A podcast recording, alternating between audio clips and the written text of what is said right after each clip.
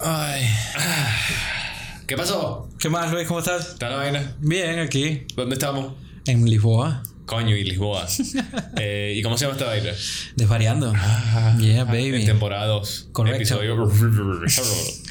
sí, exacto. Algún- episodio alguno. No sabemos cuál es. Ahora es random. Ahora vamos a meter todos los episodios en una pecera y sacamos la- los papelitos con una mano y vemos el episodio y lo ponemos en ese orden. Me parece bien, buen ¿Me parece bien? Sí. Tenemos invitado, Andrés. Yeah, baby. ¿Quién está aquí?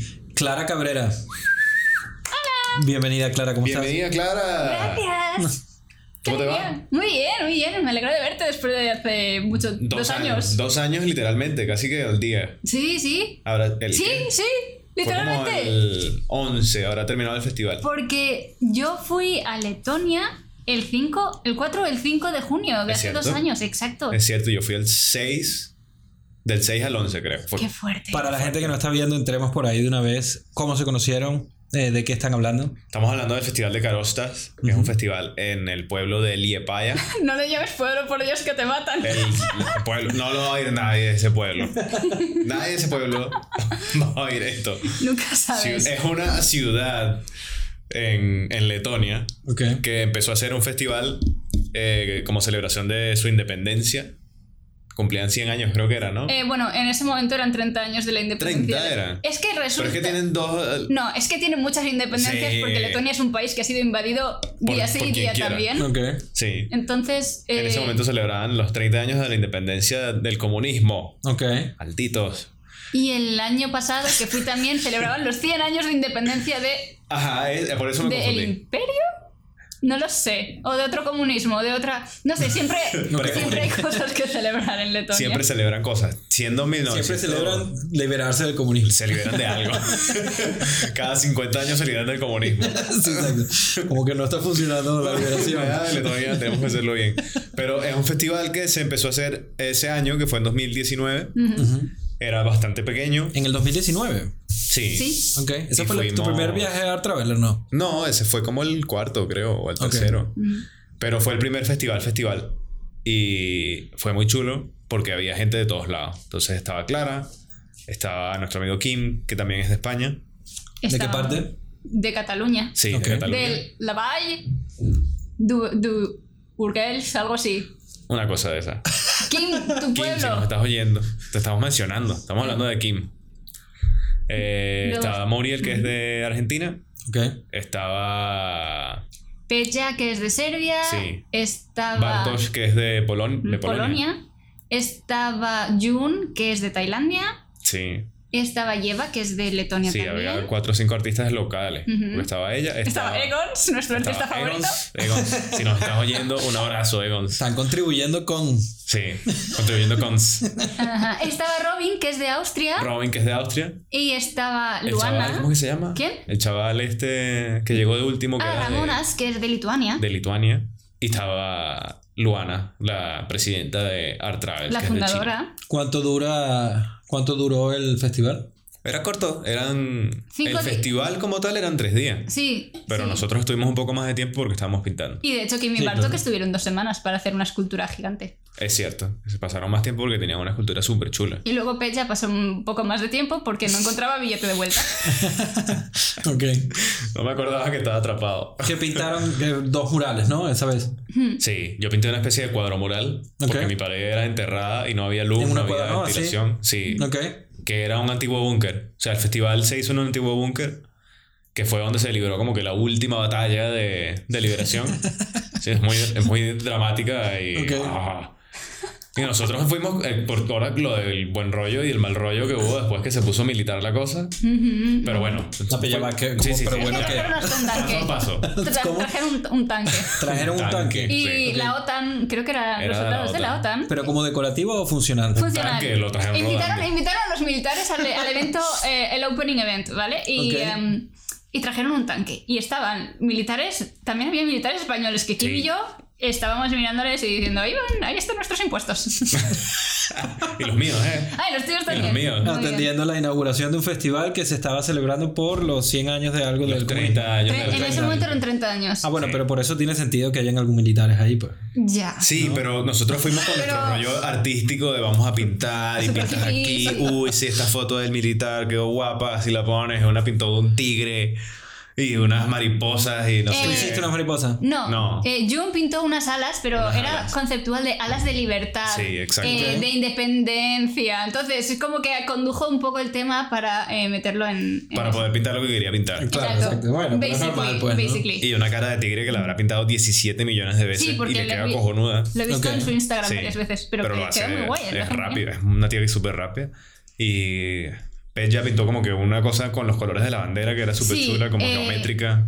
Ok. Él pintó un, en- en esto un símbolo folclórico Ujú. eh, con cuadritos que hacía. Es como un embroiderment. eh, Sí, exactamente. Esa es una muy buena manera de describirlo. Sí. Él pinta como si fuese como píxeles, ¿sabes? sí. Sí, o Una sea, un composición, mosaico. Como una especie de mosaico. P- Pero el resultado final, tú lo que ves es como eh, un bordado. Ok. Una Que está súper chulo. Y luego Robin pintó dos murales, sí. Ujú, que eran retratos. sí. Ok. Yo pinté un retrato de un de uno que era como el héroe de guerra o Ah, es verdad, sí, Sí. correcto. Tengo una imagen. Robert Ratzins. Exacto, que el año pasado, eh, que yo volví al festival, lo pusieron en uno de los túneles. Ah, sí, lo pusieron rodeado de velitas, estaba muy guay. ¿Y dónde estaría? Antes, durante todo ese tiempo. ¿En algún almacén? En algún almacén ahí cogiendo polvo. No lo sé. No, lo sé. Pero bueno. Y... Pero como no era una pared lo que pintaste. No, No, yo pinté que, en pared, por ejemplo. Ella pintó en pared porque era un túnel que era más abierto, pero mi túnel era cerrado en el otro extremo. Entonces yo te supone que iba a pintar ahí, pero no había suficiente luz. Ok. Y teníamos como que una especie de, de plantita de, a gas, o a, bueno, a gasolina, Ujú. pero que era imposible trabajar ahí con eso ahí. ¡ah! Sonaba horrible. Entonces como que pinta, pinté sobre una tabla y después la llevamos y la pusimos en la pared. Con Ok, ayuda de bien. O sea, Además, que el tuyo es estuvo muy pues. guay porque yo tenía, yo sí que pinté en un túnel en la Sí. pared directa y pusieron su cuadro, tú hiciste tu proyecto al lado del mío, entonces Exacto. yo estaba pintando mis, porque mis soldados también, yo pinté dos soldados y tú pintaste a tu, A mi, a ¿Cómo mi? Robert, Robert Ratzins. bueno, y tú pintaste a Robert al lado mío. Robertico. Robertico. un- eh, tenía un lienzo, un, un tablado de madera grande Sí. y pues lo puso pegado a la pared y ahí estábamos los dos, pincel a pincel. Qué bien. chulo. Qué de pinga, ¿no? Una experiencia de pinga. Sí, Sí. y todo muy bien. Tuve que ir a comprar la madera. Fuimos a comprar pinturas y no sé qué. Y, ah, qué bien, el festival de arte, el día del festival. ¡Militares! Y eran militares por todos lados y era una vaina súper... Y los tipos ah, vestidos todos de militar. Inclusive el- uno de los anfitriones. ¿Te acuerdas que estaba... Cristian se estaba vestido de militar ese Sí, día? sí. A un militar retirado. No, no, No, no, no, no. era el, el host, el, el El anfitrión. Ok. Pero porque eh, Carosta, tiene, eh, Carosta es una prisión, es quien organizaba el Sí. festival. Eh, tiene mucho, de, mucho teatro detrás, entonces Sí, sí, tienen sí, sí, sí. un, pues Hacen una especie de, de, de guía... disfraces, tienen una espe- no son disfraces, pero tienen eh, vestimentas antiguas Eso que eh, se las ponen y en los eventos Pero así- tradicionales de Letonia. ¿De eh, Letonia o Estonia? Letonia, Letonia. Letonia. Yo digo en Estonia, pero eso. Ah, vale, ok. Eh, eh, O de comunismo. O sea, eh, los disfraces son relacionados con el comunismo o con son lo- pues, Es eh, una antigua cárcel sí, militar. es una antigua Ok. cárcel Ah, militar vale, o sea, va de eso. que lo han reformado como un hostal y como un sitio turístico. Exacto. Coño, lo de los tales está de Eh, pinga, ¿no? está súper una guay. experiencia extrema en principio, casi tortura. De estos así tipo casa, casa del terror que te Ah, sí. como... sí. Ok. Y te puedes quedar a dormir ahí, entonces, pero eh, está muy bien, es ambientado, entonces eh, ellos sí, se sí, sí, visten con ropa de, de la época que, que ha quedado, porque... Comunista, sí, que Sí. era- es comunista. Porque creo que esa cárcel estuvo en función eh, como tal hasta los 90. Hasta. Sí, algo así. Ok. Entonces ellos la cogieron, o sea, esa familia inclusive la cogió y la, re- la reformó y la empezó a vender como una atracción turística. Y llegaron a sentir alguna clase de mal rollo, así. Se de- supone que, que había fantasmas, pero nosotros Eso. pasamos la noche ahí y no, no había ni un fantasma. Pasar- pasaron una sola noche allí. Sí. O sea, el- y, ¿y dónde se estaban quedando?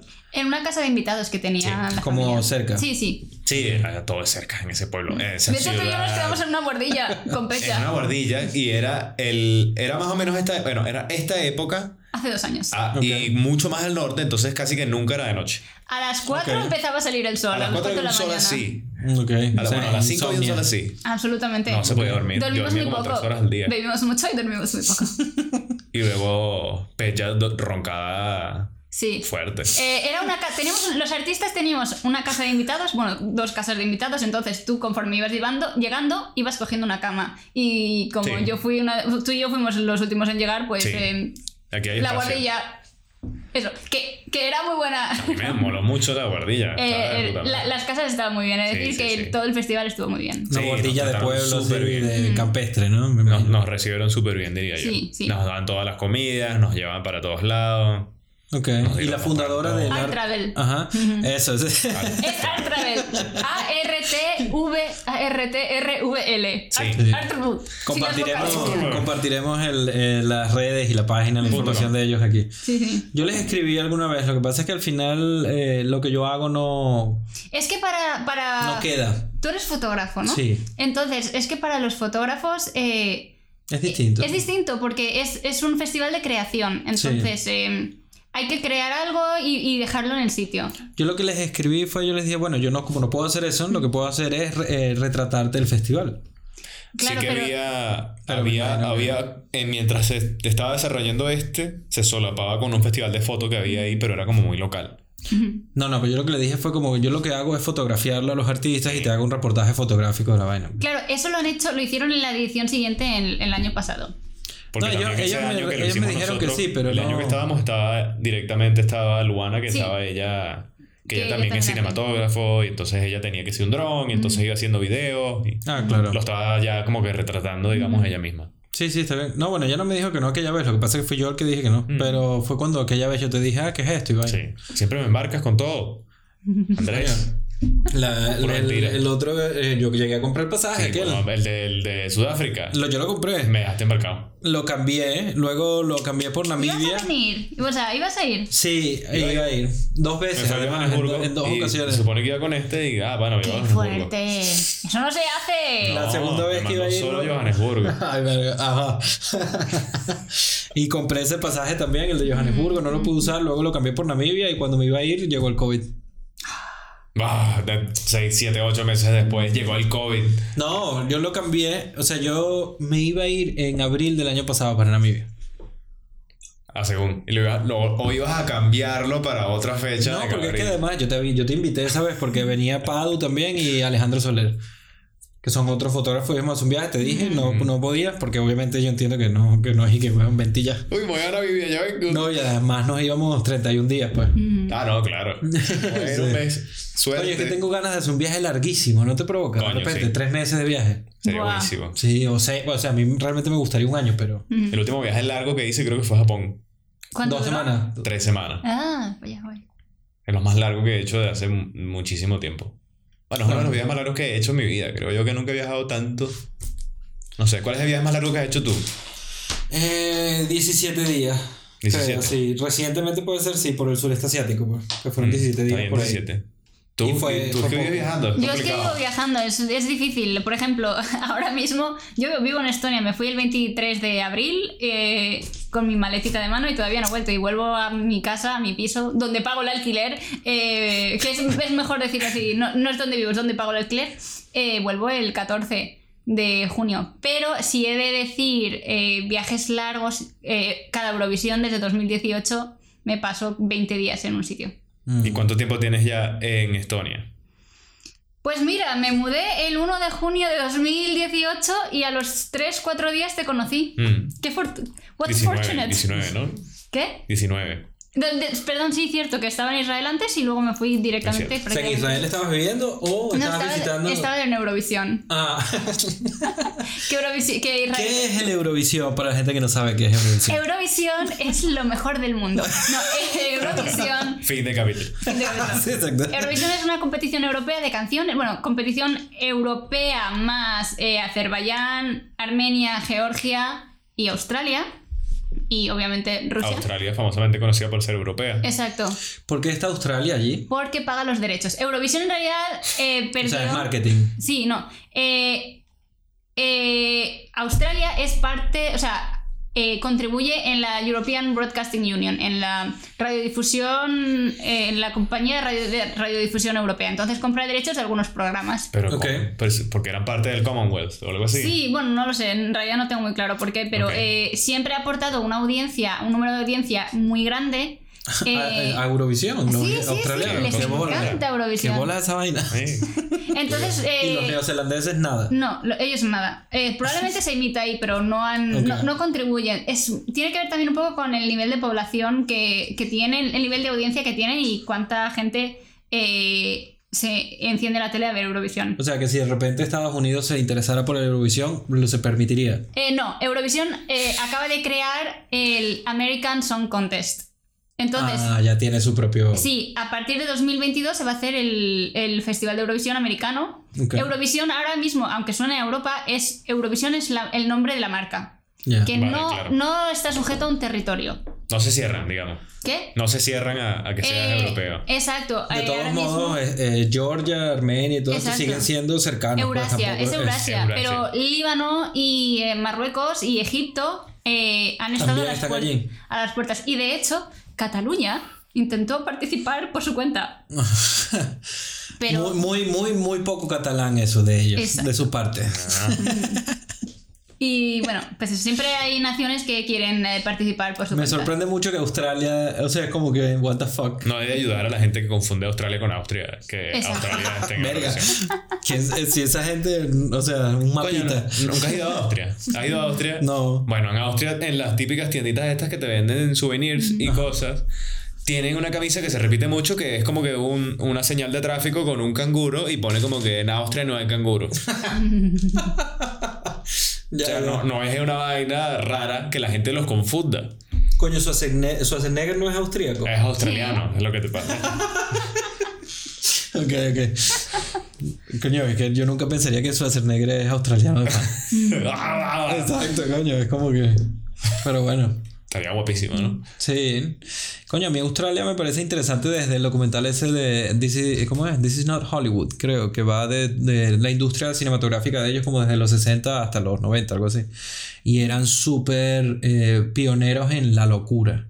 Tiene toda la pinta. Hacían Mad lo que Max. les daba la gana. Eh, Sí, ¿no? Y, y en los rodajes, o sea, no tanto en, la, en el resultado, sino en el, en el detrás cámara.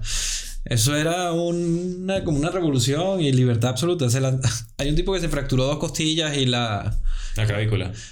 Le dijeron, mira, necesitamos que se- eh, una moto se caiga de por un barranco para la playa. Él dice, ah, yo me lanzo. Espero que le pagaran bien. Bueno, no, sé, creo. claro, eso se Seguramente no. no. creo que lo hacía por el amor del stunt. sí. Ah, ah. Pero bueno, entonces Eurovisión, por lo que estábamos hablando fuera del aire, eh, es, un, es un festival o un evento Sí. que es mucho más serio de lo que representa para España, ¿no? Sí, sí. eh, Eurovisión empezó en los años 60 eh, como... Bueno, en ese momento había, estaba sucediendo la Guerra Fría, eh, estaba el bloque comunista, entonces intentaron hacer una especie de eh, pro-European, un movimiento pro-europeo eh, en contra de los valores comunistas y a favor de, de la tradición europea y querían, eh, la idea detrás era que Europa se reuniera una tarde al menos para ver lo mismo y, es- y crear esa sensación de comunidad europea. Mm. Y pues eso, eh, como contestación, el bloque comunista creó el Festival de Sopot, en donde los estados soviéticos competían entre sí y Finlandia era el único país eh, mm, allowed que podía competir en... Allowed. Porque tenían... Que se les permitía. Sí, que se les permitía competir en ambos festivales porque tenía pues eso, por for- frontera... Yeah, salud. Yay, yay. Con ambos. Pero entonces los finlandeses siempre se han llevado bien con los comunistas y con los capitalistas. Los ninis europeos. Sí, exacto. No, yo creo que Finlandia es muy suya. Ok. De hecho, Finlandia es uno de los pocos países que en estos, en estos momentos de COVID ha mantenido el límite de entrada en 50 eh, casos de COVID sobre 100.000 habitantes. Ah, la incidencia, dice. La incidencia, exacto. Porque son muy suyos y de hecho la Unión Europea les ha llamado la atención. Ey, te falta COVID. Vamos a, Exacto, infectar gente. Voy a mandarte infectados porque esta ya no puede ser. Exacto, eso no lo entendí. O sea, le está llamando la atención porque, porque lo están haciendo muy bien. Eh, no, porque no dejan entrar. ah, vale. Entonces eso va un poco contra eh, Mm. las normas de la Unión Europea o algo así. Porque, po- por ejemplo, todos los países han elevado la- el número de casos de incidencia a 150 para Ujú. poder entrar a- al país. Sí. Y este, eh, Finlandia es el uno de los pocos que lo han mantenido en 50. Y yo vivo en Estonia y ha habido bastante problema con eh, Finlandia porque no deja entrar a estonios. eh, eh, no ha dejado entrar estonios. Y en, ¿Pero solo estonios o a todos? bueno, en todos en general? pero el problema es que como vivimos tan Estonia está tan cerca de Finlandia, hay gente que trabajaba en Finlandia y vivía en Estonia. Entonces, el Claro. commute Se jodió. se jodió, exacto. Y de normal los que tarda, los barcos eh, tardan dos horas en llegar de Finlandia, de Tallinn a Helsinki. Entonces, muchos, muchos estonios que trabajaban y muchos finlandeses que trabajaban eh, en los otros países, pues ese, ese nivel de colaboración y trabajo se ha resentido mucho. Bueno, Claro. es que Finlandia no existe. Exacto. Qué bola que estás volviendo a eso ahora. eso es una teoría de la conspiración. Yo he escuchado Ah. una que Australia no existe. Uh, está más guapa. Pero lo de Finlandia lo leímos eh, ¿Ah, sí? eventualmente, eventualmente no, en algún momento cuando empezamos a grabar esto, hicimos un episodio que no salió nunca al aire de ¿Por teorías qué? de la conspiración. Y porque eso no ha salido, a mí me encanta. Que ser una prueba un poco, era Sí. como el piloto prueba de nosotros. Ajá. Sí. Y una de las que vi que me dio mucha risa era que Finlandia no existe. O sea, yo nunca lo había escuchado. La verdad es que estaba interesante. Está guapa. A ver, he de decir que yo no he ido nunca a Finlandia ni lo he visto desde Tallinn, así que puede que no exista. Por si acaso, ¿no? Por si acaso, he visto a gente que dice de ser de Finlandia, eso sí. Eso dicen, son espías. No confíes en nadie que sea de Finlandia. Espías muy guapos, rubios y de ojos azules. Claro, para distraerte. Exacto, está todo, todo ahí, todo ahí. Coño, yo me pregunto sobre el origen de esa teoría de pana. Porque además, ¿qué, qué interés? O sea, ¿cuál es el interés de, de inventarse Bueno, ¿Cuál Finlandia? es el interés de que la Tierra sea plana? Bueno, pero ese es distinto. Ese sí hay uno según la teoría, no según lo que yo crea. Ya vas a empezar con que eres terraplanista. Vamos a No, no, sumárselo para a la lista de cosas No, horribles no. de Andrés. No, no, sí, exacto. Machista. yo voy a hacer una camisa con todas esas. Misógino, antisemita, Antisemita. racista. Miso ah, misógino, ya lo dijiste. Sí. Ajá, racista. Eh, ahora terraplanista. Terraplanista. Yo creo que terraplanista es la peor de todas las que has dicho. no, pero supuestamente la idea es que nos están mintiendo desde Descartes para eh, hacernos sentir insignificantes en cuanto al tamaño del universo y poder controlarnos más fácil. Pero el tamaño no importa. Solo la marea. Sí. Sí. Solo la Eso es marea. por un dicho, eso es por un dicho. eh, Eso ¿cómo es solo que- funciona si lo usas en contexto, Andrés. No, con venezolanos ella, o sea, yo no sé, dice, no importa el tamaño del barco, sino cómo se mueve la marea. Pero eso no es venezolano. It's not about the, the size size, of the boat. of the boat, it's about the motion of the motion. Ah, ocean. bueno, pues exacto, no es venezolano, está bien, ok. Pero sí, los terraplanistas, bueno, hay- los terraplanistas tienen muchas vertientes además. Ah, sí. Sí, ¿Cómo? O sea, hay gente que cree que no es estamos plana, en pero un domo. Hay Ah, gente que cree que hay un- la tierra hueca, ¿no? Ajá. Que en el centro, en, la- en el Antártico hay un hueco y hay eh, civilizaciones subterráneas allí. vaina. Como en eh, la vuelta. No, no, no, al no, centro no. de la Tierra centro de la de Tierra. Julio Verne. Exactamente. Uf, qué guapo. sí. Ah, yo me leí, me leí el libro cuando era pequeña, pero. Yo también. A mí me gustó mucho Julio Verne. Coño, Sí, sí. a mucha gente. ¿eh? Coño, pero bueno, nadie. En este ciclo yo creo que poca gente leerá a Julio Verne. Yo Sí, es que me la película de Jackie Chan. No lo sabía de ti, qué guay. Porque yo me he leído todos Miguel Strogoff y El Correo del Zar y Julio. Ay, es que Julio Verne me encanta. Me encanta Julio Verne me encanta Alexandre Dumas. Ah, sí, yo también. Los mosqueteros. Mm. Wow. Eres más de libros que de pelis, ¿no? Absolutamente, Sí. absolutamente. Ok. Mm. Este es un programa de gente cinéfila, así que por favor, te levantas de tu silla. Coño, Ay. ¿cuál era el libro de... Quería- Sin quería romper- hacer un- Sin un- romper cosas. Quería salir muy dignamente de este podcast, pero creo que no va a ser posible. Coño, yo, porque suele ser torpe a veces, así, digo, con corporalmente. Sí, sí, sí. sí. ¿Sí? no, no sé cómo dice eso, como dices, ¿cómo fue que dijiste? Pensé que saldría dignamente del podcast. Sí, Entiendo o sea, quería hacer una, eh, una retirada digna. Exacto, eso. Muy bien. No lo he logrado. No, no lo he No. logrado. Estoy encajonada entre Coño, el Entre libro, sí, la entre, espada y la pared. entre, sí, aquí está la nevera, que es nevera slash caja de luces, Caja de luces. y por allá tiene otro foco. ¿Qué se siente? Bueno, ahorita porque viniste de día y no molesta tanto, en verdad, pero de noche tienes todas las luces enfrente. Clara está acostumbrada, Clara es Claro. Ah, bueno, es verdad, sí, claro. Por favor, esta vaina es de amateurs. Sí, totalmente. Parece un avión en el fondo. Sí, es, es bastante artístico, yo Sí, creo. sí, es- Le he hecho un par de fotos porque me gusta cómo queda. Está guay. Sí, Para sí. los que no lo podéis ver, estoy viendo una especie de atril con varios brazos y hay diferentes lámparas y, y bombillas. Y ahora parece como un alien porque tiene Sí. como tiene cabeza ahora. Eso es nuevo, sí, es que yo tengo un pana que lo ha visto varias veces y él, él es fotógrafo igual que yo. Y le da causa mucha gracia como el muñeco, él dice que podemos hacer un corto del muñeco. De cómo poco a poco va haciéndose un monstruo, pues. Estaría guapo. Ujú, Ese es Padu, pues. Que se hace fotos al lado de él cada vez que viene, ¿sabes? Y Padu que nunca va a venir, hijo de puta. No, Padu, yo no le he dicho a Padu, para, no le he dicho de momento, pero yo creo que le ha encantado, sí. Pero entonces, mira, hablando de que esto es amateur para ti, para la gente que nos oye, es porque eres una persona, además de ser súper creativa, prolífica, trabajadora y, y de muchas eh, favor, habilidades. Has estado en muchas entrevistas, eh, participas incluso como entrevistadora, ¿no? En Eurobox. Sí. Explícanos un poco Eh, ¿qué por, es el- don- por donde quieras empezar. Ay, ay, ay, qué. Pues, ¿Cuál es la relación de Eurobox con el partido Vox? pues mira, somos, somos la personalidad gay que Vox tiene encerrada en el armario. Uh, buen puto, buen puto. Ajá, ok. Eh, ¿Cómo llegaste a lo de Eurobox en serio? Porque Pues- sí me dio curiosidad porque se sale un poco de, de tu trayectoria. De repente estás en Eurovisión. Es como que, bueno, ¿qué pasó aquí?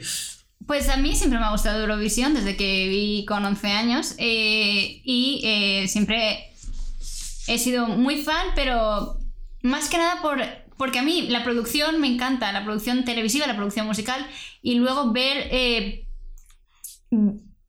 cuando empecé viendo Eurovisión a los 11 años me fascinó ver y escuchar sobre todo sonidos de música que no había escuchado nunca y sentía curiosidad por saber de dónde, de dónde venía y como yo soy muy crea más que creativa, creadora también, Creativa también. sí, soy, soy- sí, es, soy muy guay.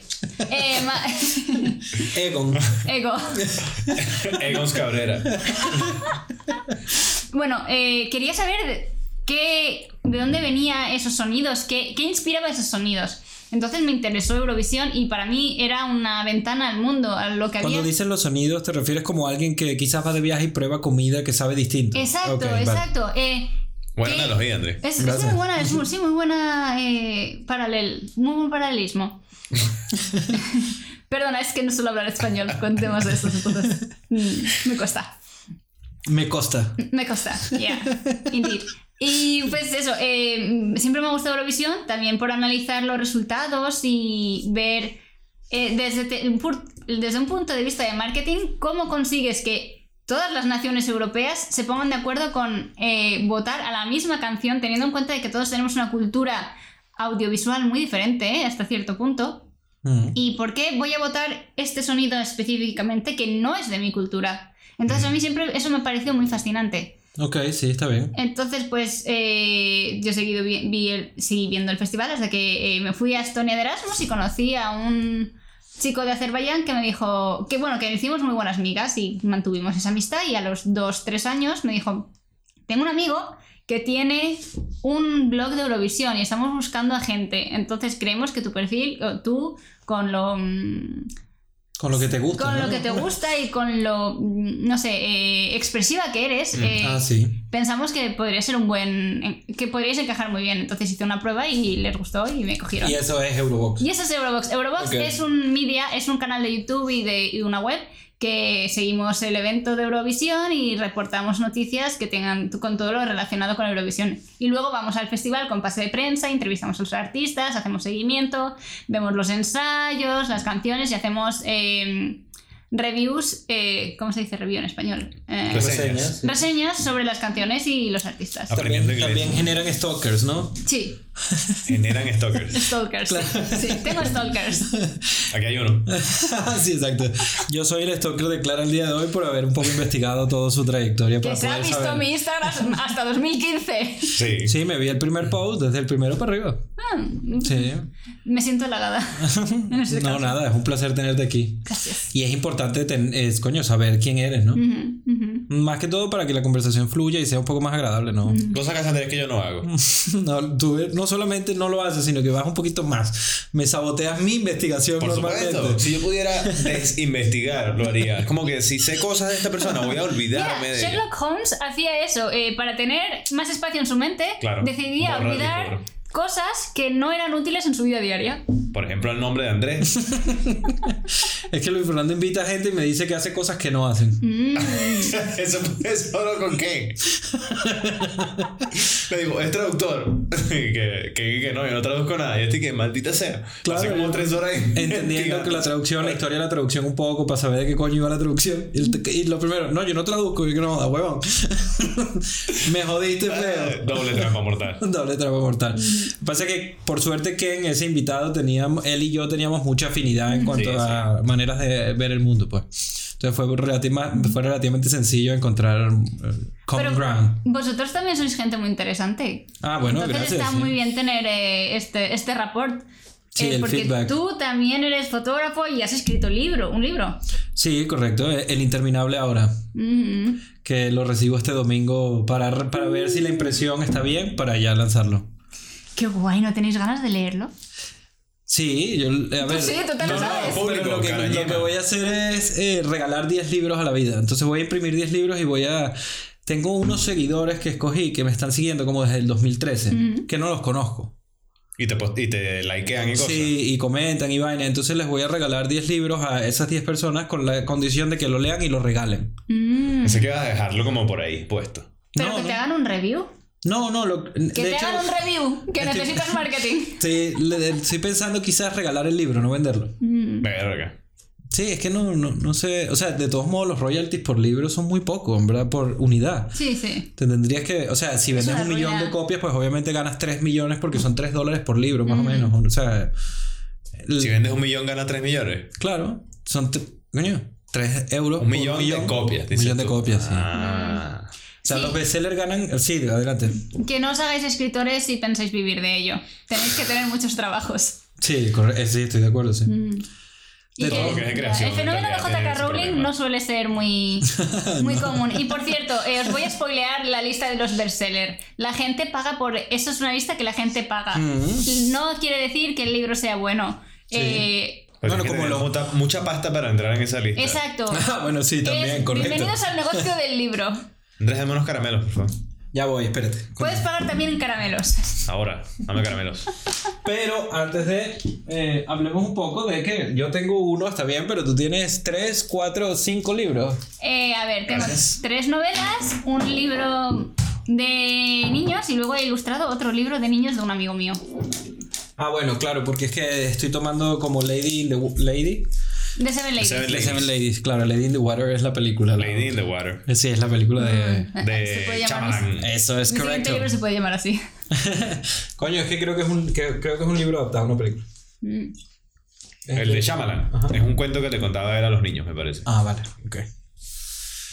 Shyamalaniac. ¿Cómo, le- la trilogía que tienes? Pues mira, mi trilogía se llama Baile de Damas, ya no está disponible en español porque, Ah, ¿por qué? porque si quería que estuviera en inglés tenía que cancelar mi contrato en España, así funciona ciertos mm, editoriales en España y en Inglaterra. Entonces ahora eh, se está traduciendo mi novela al inglés, está el primer libro de Seven Ladies. ¿Tienen exclusividad en todos los mercados? Eh, sí, Ok. Eh, a ver, seguro que puedes encontrar baile de damas en España si buscas en tiendas de segunda mano. Y tiendas de. y eso, libros de segunda mano, seguro que está. Y en. Portugal también, ¿no? Porque Y en Portugal también. Eh, pero no está en portugués, está en español. Oh. Y ahora la. Pues eso, salió el año pasado, en julio pasado, el primer libro de baile de, de Seven Ladies, de plan. Y ahora estoy, pues eso, revisando la traducción del segundo libro, que no la hago yo porque la vida no me da para tanto. Eh, pero eh, tengo que revisar la traducción y está hecha por un fantástico traductor mexicano que se llama mm, Caín. Ajá. Y. Ostras. Caín. Sí. Nada, Eh, nada bueno, bíblico. Exacto. Pero qué chulo Caín ese Ames. Prior. Bueno, sí. Shout out. ¿Cómo, cómo? Caín Ames Prior. Ok. Wow. A lo mejor es un nombre artístico. Puede ser, nombre, está chulo. Nombre chulo. Y pues eso. eh, Hay varios mundos, ¿no? En la novela. Sí, eh, hay. Bueno, el libro trata de. Bueno, hay varios. Hay cuatro mundos. Está el- la Tierra Primera, la Tierra Segunda, la Tierra Tercera y la Tierra Cuarta. No fui muy original cuando tenía 15 años porque los libros los escribí a los 15 años. Es verdad, ¿cierto? Sí. Y eh, pues la Tierra Primera es la nuestra Tierra. eh, en la Tierra Segunda es la de los elfos blancos. La Tierra Tercera es la de los emperadores y piratas. Y la Tierra Cuarta es la de. Pues digamos una época más medieval. De castillos Ah, y vale. elfos. Entonces, Pero coexisten a la misma vez. sí, y pueden y se puede viajar de tierra en tierra. Lo que pasa es que los de la tierra primera, o sea, los nosotros no tenemos la imaginación, eh, la perfecta imaginación para imaginar que podemos viajar Ok. entre mundos. Entonces, bueno, hay poderes y tal y cual. Entonces, la historia va de cómo siete niñas de cuatro de los cuatro mundos eh, se Son conocen princesas y reinas, y ¿no? son princesas y reinas, se conocen en una escuela de magia y deciden convertirse en asesinas y guerreras para controlar la política de sus reinos. Así de Muy bajo bien. mano. Ok. Girl Nada, power. nada reivindicativo. eso. Girl power. Girl power. Me acuerdo que tú nos contaste, tenemos un grupo en, en WhatsApp Sí. y no, como que en un momento me enteré que tenías un libro y dije, ah, qué guapo y tal, voy a, voy a buscarlo para leerlo y tal. ¿Dónde lo consigo? Y que eh, está escrito para niñas de 17 años. Ya, ya, no ya. sé si te gusta mucho, chico. Bueno, vale. No lo leo, ok. A ver, no, lo puedes leer, lo puedes leer. Lo que pasa es que a lo mejor mis amigas que lo han leído dicen que hay ex- excesivos personajes femeninos. Pero lo que pasa es que yo creo que te gustaría más el segundo y el tercero porque ya es más adulto, más maduro, pero eh, creo que necesitarías leer eh, el primero para entender eh, la historia. de Es un buen regalo para abril. Para Tengo que comprarle Corre Tomás. ¿Sí? Lo tengo pendiente de comprar solo. Oh, ese sí que sigue disponible en español. ¿Cómo te embarcaste en ese? ¿Cómo es? Corre Tomás, es tu, tu segundo libro, ¿no? Bueno, Sí. el cuarto realmente. Pues Corre Tomás nace porque acabé el, eh, mi grado, mi, mi curso de ilustración profesional y no encontraba trabajo de ilustradora y decidí, pues mientras mm, echaba currículums y portfolios, eh, generar mi propio trabajo Qué bien, perfecto. y practicar así la ilustración y llevar un proyecto desde el principio hasta el final y por, por aprender y luego salió muy bien y ahí está. Vi que incluso estaba animado en ciertas Sí, cosas. sí, sí. Hice un book trailer y, y ahí está. No es el mejor book trailer. He, he mejorado mucho, es decir, he mejorado en la cuanto Lo editaste animación. tú mismo, o sea, que After yo. Effects, Premiere y tal, ¿o Eh, en Photoshop. Ah, o sea, como stop motion. Eh, sí. Ok. Photoshop tiene también una Sí, sí. esto que es línea del tiempo y vas frame a frame eh, y, y nada, muy bien. ¿Cuántas, ¿Cuántos fotogramas te recuerdas haber usado por segundo, más o menos? Que es No 17, recuerdo. algo así. No, es que justamente estaba averiguando de eso recientemente y dije, bueno. Pero eh, cuando llegue a casa eh, puedo abrir el, el file, que seguro, la, la carpeta que seguro que lo tengo ahí y te puedo decir. Pero lo hice cuando estaba viviendo en Alemania a la espera de que me saliera trabajo en Alemania. ¿qué parte de Alemania? Agen. Ok, el norte, sur. Oeste, eh, con la, la frontera con... eh, el- justo en el punto en donde Holanda y Bélgica y Alemania se, Ok. se unen. ¿Cuál es que se llama el nuestro de eso? ¿Dónde está Colombia, Brasil y Venezuela? Puerto Ayacucho. No.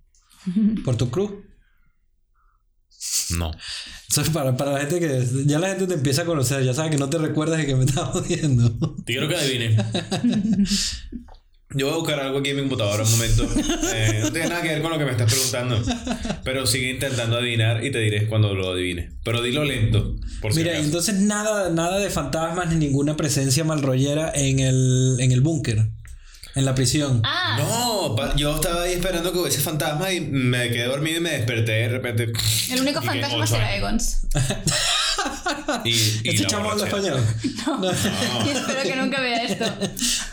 No, hay que le diga a alguien, coño, tradúceme ahí. Eh, pues quizá lo vea porque pienso ponerle subtítulos. La piedra del cucuy. ¿Cómo di- La piensas piedra ponerle de- subtítulos? La piedra del cucuy es lo que me estabas preguntando tú, ¿oíste? Al- que- ya va. La piedra del cucuy. No, eso no puede ser. La piedra del cucuy, No, vale. no, no. ¿Qué es eso de la piedra del cucuy? Eso no lo hemos escuchado en nuestras vidas. En el colegio nunca nos dijeron esa vaina. Bueno, creo que cortaré la parte en donde me meto con Egons y le llamo fantasma. Egos es un fantasma. Eso es- Pero Egos no estaba ni siquiera. ¿O sí? No, ha dicho, entonces no había eh, presencias raras ni fantasmas en el búnker. Y, dije- y he dicho que el único fantasma que había era Egons. Ah, bueno. Pero no poco, entiendes, o sea, no sé si entendéis lo que quiere decir ser un fantasma en español. Es que no sé, nosotros en Venezuela significa algo puntual, entonces me gustaría escuchar primero qué es para ti. Eh, alguien que va de super guay, de mata. mm, de, que ¿Qué ibas a decir? mata siete, espanta ochos. No sé si tenéis esa expresión tampoco. No, no. Está buenísimo. Eh, Eh, pues sabéis. mm, que es como el guay, ¿no? De- del crack. que, eh, que se da muchos aires, que, que va de. eh, Matasiete es Es Mata que, eh, eh, Vamos, este tú cuento. puedes. No, pero es que entiendo, mata 7 es espanta 8, o sea, mataste a todos y espantaste a uno que ni siquiera estaba, pues. No, eh, exacto, exacto. Que dices que mataste a 7 y luego además es que espantaste a 8 cuando ni siquiera hiciste nada. Ok. Ah, vale. Ok. O sea, mm, sí, un... en Venezuela significa eh, cuando te contacta alguien que tiene como demasiado tiempo sin contactar. Ah, ah. de otra vida. Como que, bueno. ¿Qué, qué? Perdón, estoy que buscando algo que no que- tiene nada que coño, qué que sé es. yo, coño, Ponce casi es fantasma. Fantasmeo. En fantasmeo. Que alguien que aparece como de la nada. Ah, como un ghosting. No, No. es el contrario del El ghosting. contrario al Es alguien que ghosting. aparece de la nada. Sí. Ah, no. Como un fantasma. Así como que, no sé, estamos aquí hablando y me escribe alguien Claro, que tiene claro. tres años sin escribirme. Y, "Ah, qué fantasma este carajo. Como que viene a espantarte. Mm. Vale, no, aquí es más como uno que te cuenta todas sus virtudes y que en realidad eh, se está dando muchos aires cuando nos toca. Ok. O sea, que se vende más de lo Exacto, que ¿no? se vende mejor. Mm. Espanta 7, no, mata 7, espanta 8, Sí. ya sabes. O sea, es un Mata tipo- siete, espanta ocho. O sea, un, un fanfarrón, un Exacto, charlatán. un fanfarrón, Claro. exacto, un Ok. fanfarrón. No lo voy a apuntar y todo. Muy bien, toma Lo nota. voy, a- lo voy a leer dentro de tres meses y voy a decir qué mierda es. Esa es la reacción de Luis a todas las cosas que se encuentra de repente. ¿Qué mierda es esto? Mata 7, espanta 8. Pon claro entre paréntesis. Para escribirte, básicamente, porque tampoco Claro, he encontrado lo de matar 7. ¿Disfrutas más pintar que escribir? ¿Escribir que pintar? Mierda, qué ¿Yo? pregunta tan jodida. Eh, Entiendo Ambas- que son distintas, pero... pues mira, cada parte del cerebro, o sea, noto mucho la diferencia porque utilizo una parte del cerebro para algo y cuando acabo de hacer ambas cosas me vas como me Sí, ¿cómo es que se llama? Zumbido. me, me zumba una parte de la cabeza u otra. Ok. Entonces, últimamente disfruto más pintar, pero también depende. Es cuando estoy feliz me encanta, o sea, es, voy a pintar. Cuando estoy triste escribo. Es que es como Bueno, proceso completamente. Sí, son procesos muy diferentes. La mayoría de los suicidas, bueno, tocan, los suicidas son escritores casi. Los suicidas, todos los suicidas son escritores. Mu- es, eh, en- en- O todos los eh, escritores son es- suicidas. Exacto, no se sabe, no, ninguna de las dos.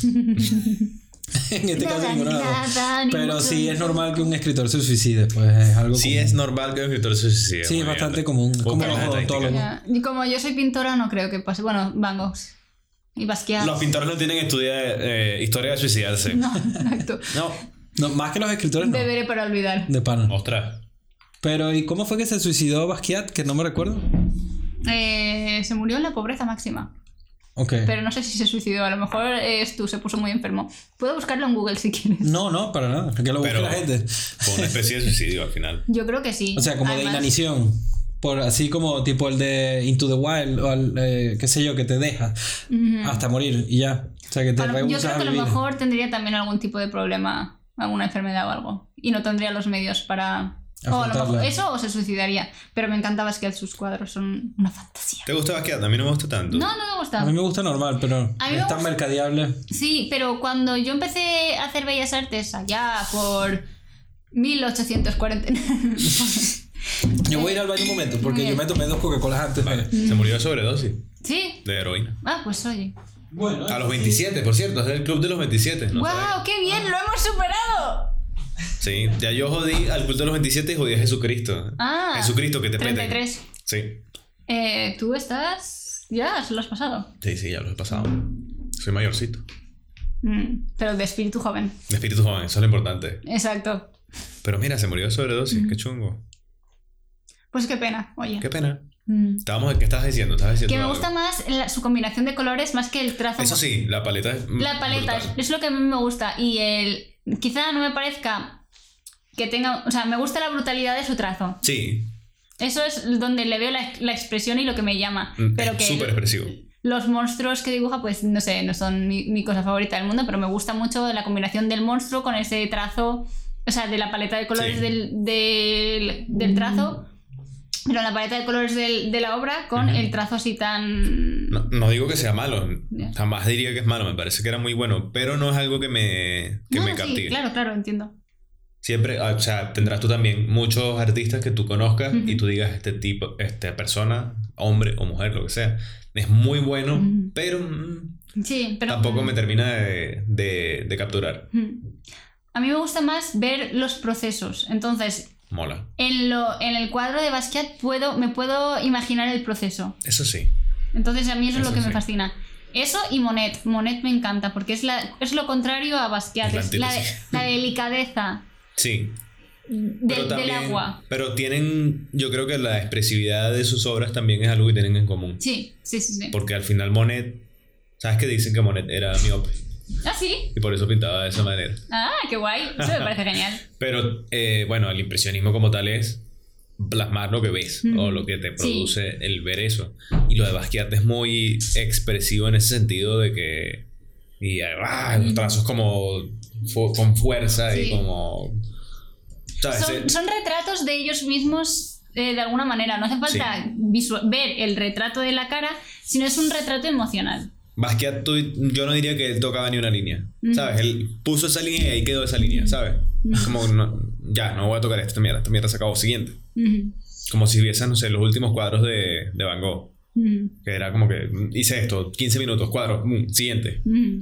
Sí, sí. ¿Hasta qué punto creen que hay ciertas personas que están simplemente getting away with it? Como que Como Mr. Mr. Brainwash. Mr. Brainwash, el que acaba de vender una escultura invisible por 18 mil dólares, Yo creo que eso. por ejemplo. eh, que estamos hablando de.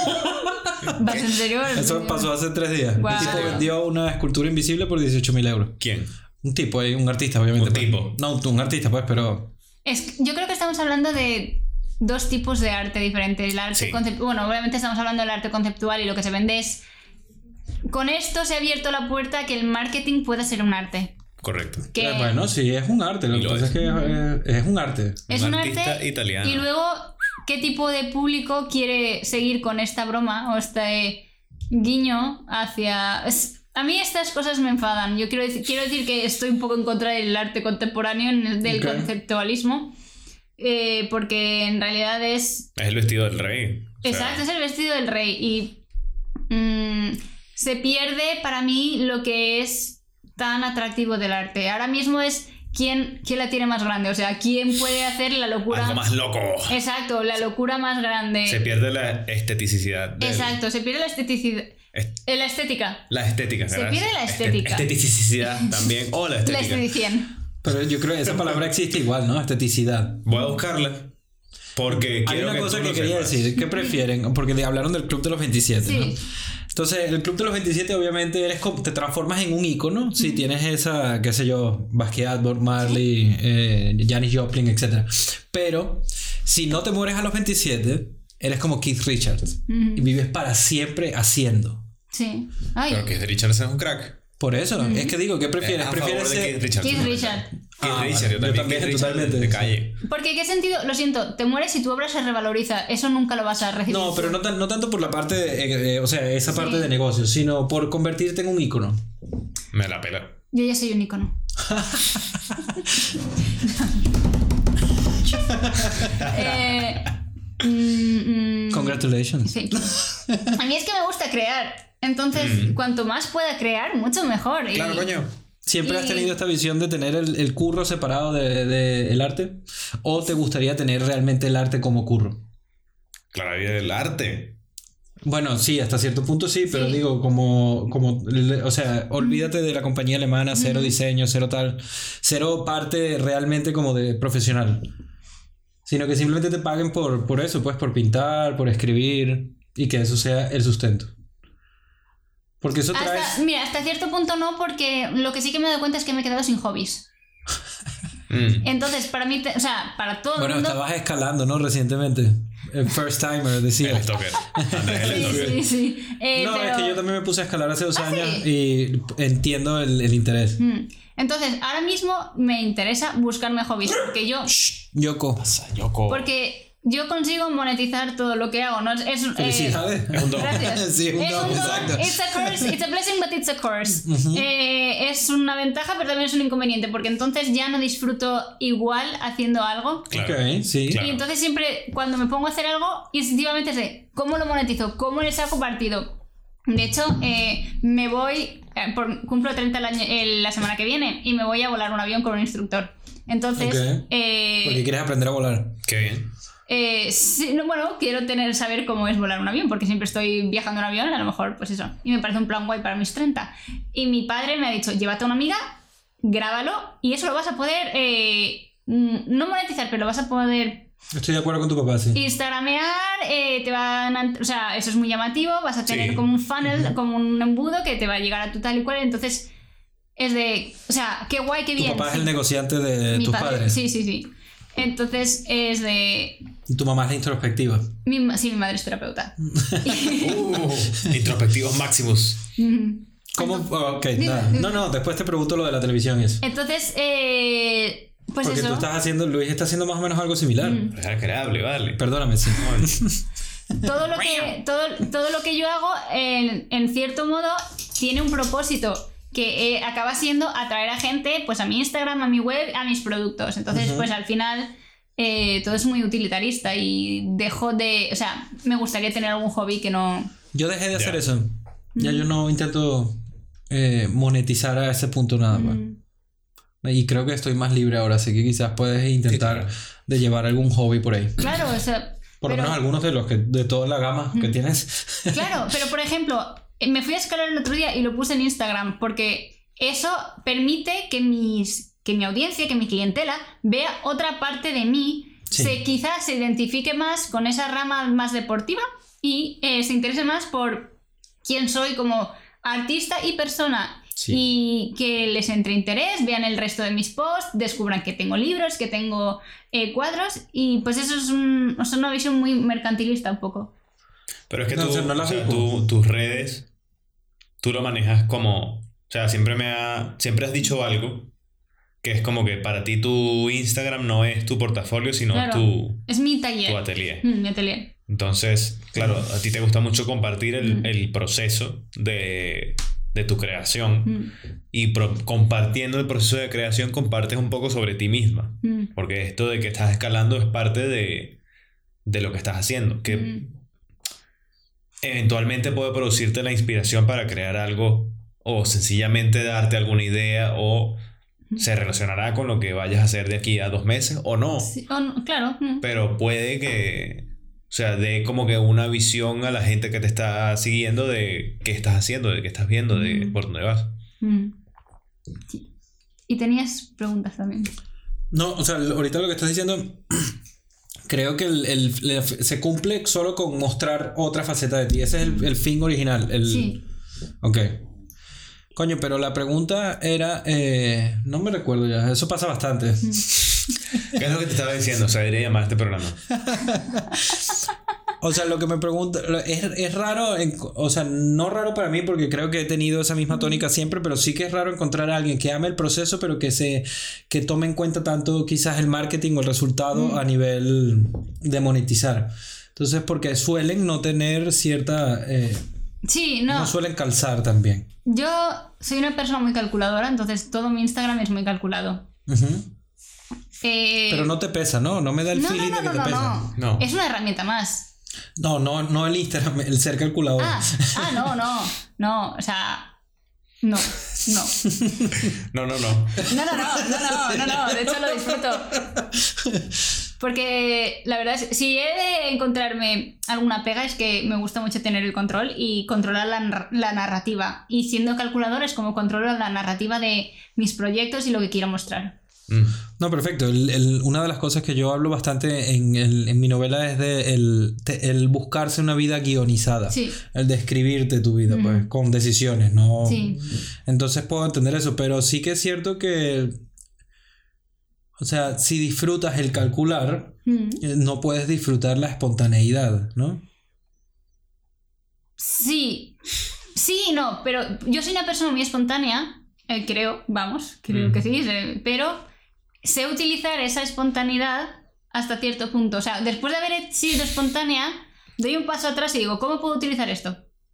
Pero es que ahí hay una falsedad. Sí, creo yo. muy falsa, que lo voy a lo que les comentaba hace rato de, de John Cleese, no, no creo que sea falsa. No, no, no. Pero en ese argumento creo que hay algo que es un poco contradictorio, digamos. Mm, Como la vida misma. Lo que, yo, lo que decía John Cleese es que you can't be spontaneous within reason.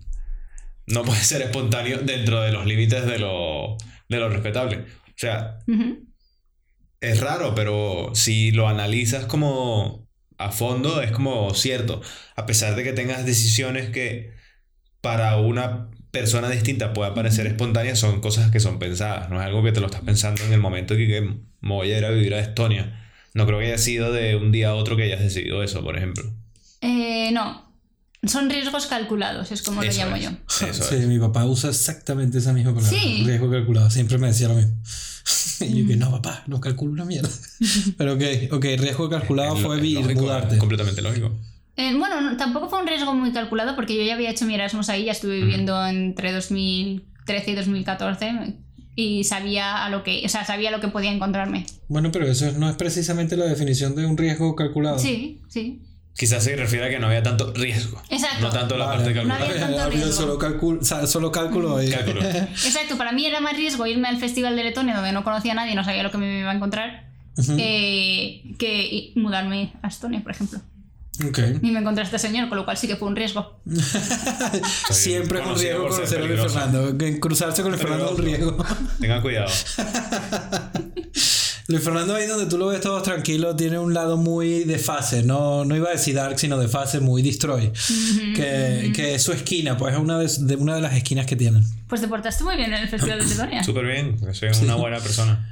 También Luis Fernando también tiene una proyecta, una cara muy, muy cívica que en el fondo no estoy tan seguro que tenga. No puedo hablar Entonces por él, pero... menos espontáneo de lo que dices. Yo No, nunca he dicho fíjate ser espontáneo. Para nada, yo creo que eres súper espontáneo. Yo. Marico, ¿tú Sí. te acuerdas en la fiesta de Francia? Se No. puso a bailar salsa ahí con todo el mundo. O sea, se- eh, eh, ah, Marico, fue como libre. Ajá. Un Luis Fernando totalmente. No me acuerdo de quizás que yo tengo la suerte de poder experimentar esa cosa contigo, pues quizás por eso somos amigos, pues porque nos sacamos eso el uno del otro. Upa. Bueno, yo intento serlo dentro. O sea, me nace de vez en cuando, no lo intento. Ok.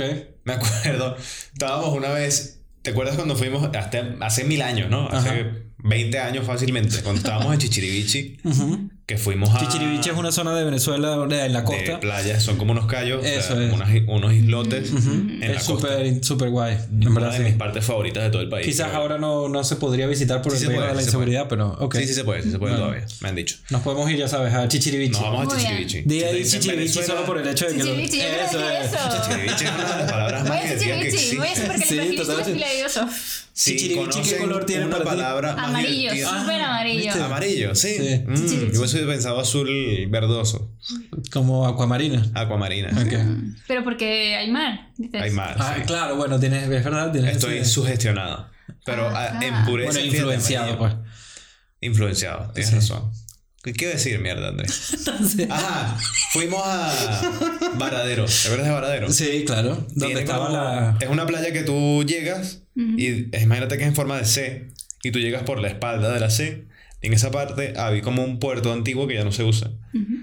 Y la otra parte es una costa con una playa súper bonita. Entonces, la parte por la que tú llegas tiene una especie de, de muelle en hormigón, en concreto, Ah, donde hacían los monos mortales. donde la gente eso. saltaba. Sí. Y estábamos, subimos ahí, estábamos en la playa, después fuimos, subimos a eso. Y como que nosotros nos asomamos todos en el grupo que estábamos y lo estábamos viendo. Y estaba como que, creo que eran tú y, y Gabriel. Y que bueno, me van a hacer primero. Y que no, yo primero, marico, ya, espérate. No, no, pero espérate, que me quiero hacer primero. Mientras ustedes estaban en esa paja, yo salí corriendo y salté a la mierda. Qué esa. grande, muy bien. Eso es, sí. Así Entonces, que ese tipo de cosas, de vez en cuando me nacen hacerlas. Toda la vida me ha nacido hacerlas y las he hecho. somos unos arrebatos de hacer algo, pues. Hay- esto hay que hacerlo. O sea, hay veces que es como que tengo que hacer esto. Sí. Y lo hago. A mí me encanta cuando te veo bailando ahí, o sea, es como... Hay que bailar. Hay que bailar. Hay que bailar más. totalmente, Hay sí. que bailar mucho más, desde luego. Sí. Yo antes no bailaba, pero ahora bailo burda. Hay En casa especialmente. Yo bailo muy mal, pero aún así me gusta. Eso no Luis es Fernando es el que mejor baila, yo creo que de nuestro grupo de ocho amigos, él es el que, él es el que tal. Ole, ole. Sí, sí, es todo un Latin lover. Mm. Sí, sí. Peligroso. Y además siempre has tenido ese, ese toque Latin lover oculto. Lo que pasa es que como desde que tienes mujer, ya no, pues mujer, familia, eres un señor serio, Yo serio. irresponsable y buen papá y todo. pues. No digo, digo seriedad sin nada peyorativo. de. No, no, no. Tiene por qué ser negativo. Claro, no, para nada. Serio como los franceses. Sí. Pueden decir serio. De hecho, sí pienso que, o sea, normalmente cuando yo era muy pequeño, ¿no? La gente lo... Yo era muy contestón toda la vida, ¿no? ¿Y cuándo se te quitó? ¿Hace dos horas? Y todo- todos los adultos siempre me decían, no, te va a pasar esto cuando seas grande, no te va a pasar lo otro. va-". Y yo nunca me los creí porque... ¿Y te pasó? Nunca, nada, nada de lo que me vendieron me ha pasado jamás. A mí tampoco, así que por favor cuenta, sí. Entonces, hasta yo creo que la madurez, eh, en parte, yo la juzgaba porque la gente adulta que me hablaba de madurez me quería vender una idea que no eran. Mm, absolutamente. Te querían vender su percepción, ¿entiendes? De lo que quisieran ser, pero no de lo que eran. O de lo que ellos han percibido del mundo. Lo que hablamos hace un rato, que mucha gente ve percibir o conseguir. Perseguir, es la palabra que quería. Una carrera artística como un riesgo muy grande.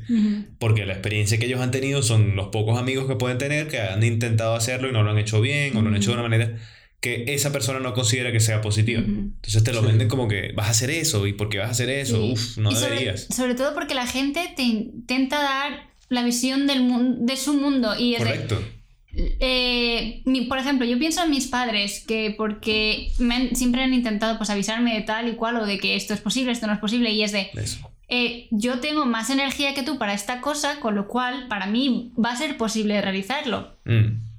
Está bien, Eso es. reconocer eso es bastante, eh, ¿cómo se dice? Beneficioso. Sí, Claro, pero hay, hay gente que no lo ve. O sea, hay gente que no ve más allá de sus limitaciones. Mm. Y yo creo que eso es un problema.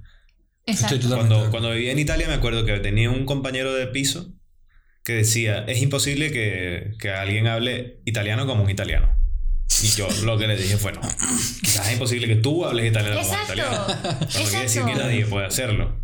Incluso O sea, estaría en contra de decir que para él es imposible. Es, es imposible porque tú estás diciendo que es imposible. Porque él Exacto, mismo se está exacto, imponiendo sí, la limitación. Sí, eso es correcto, sí. Entonces, si tú te pones la, limi- la limitación de algo que es alcanzable, pues seguramente no lo vas a alcanzar porque tú mismo te estás diciendo que no se puede. Es que al final la identidad y la vida no es más que una narrativa que te cuentas y te repites. Ay, qué bonito lo has puesto. Gracias. Entonces, no sé, yo de hecho he, ido, he, hecho un experimento y es accedo a recuerdos La mi autotrampa vida. esa que es 14, 13 años. ¿Cómo? La autotrampa. No, y cambio la decisión. Sí.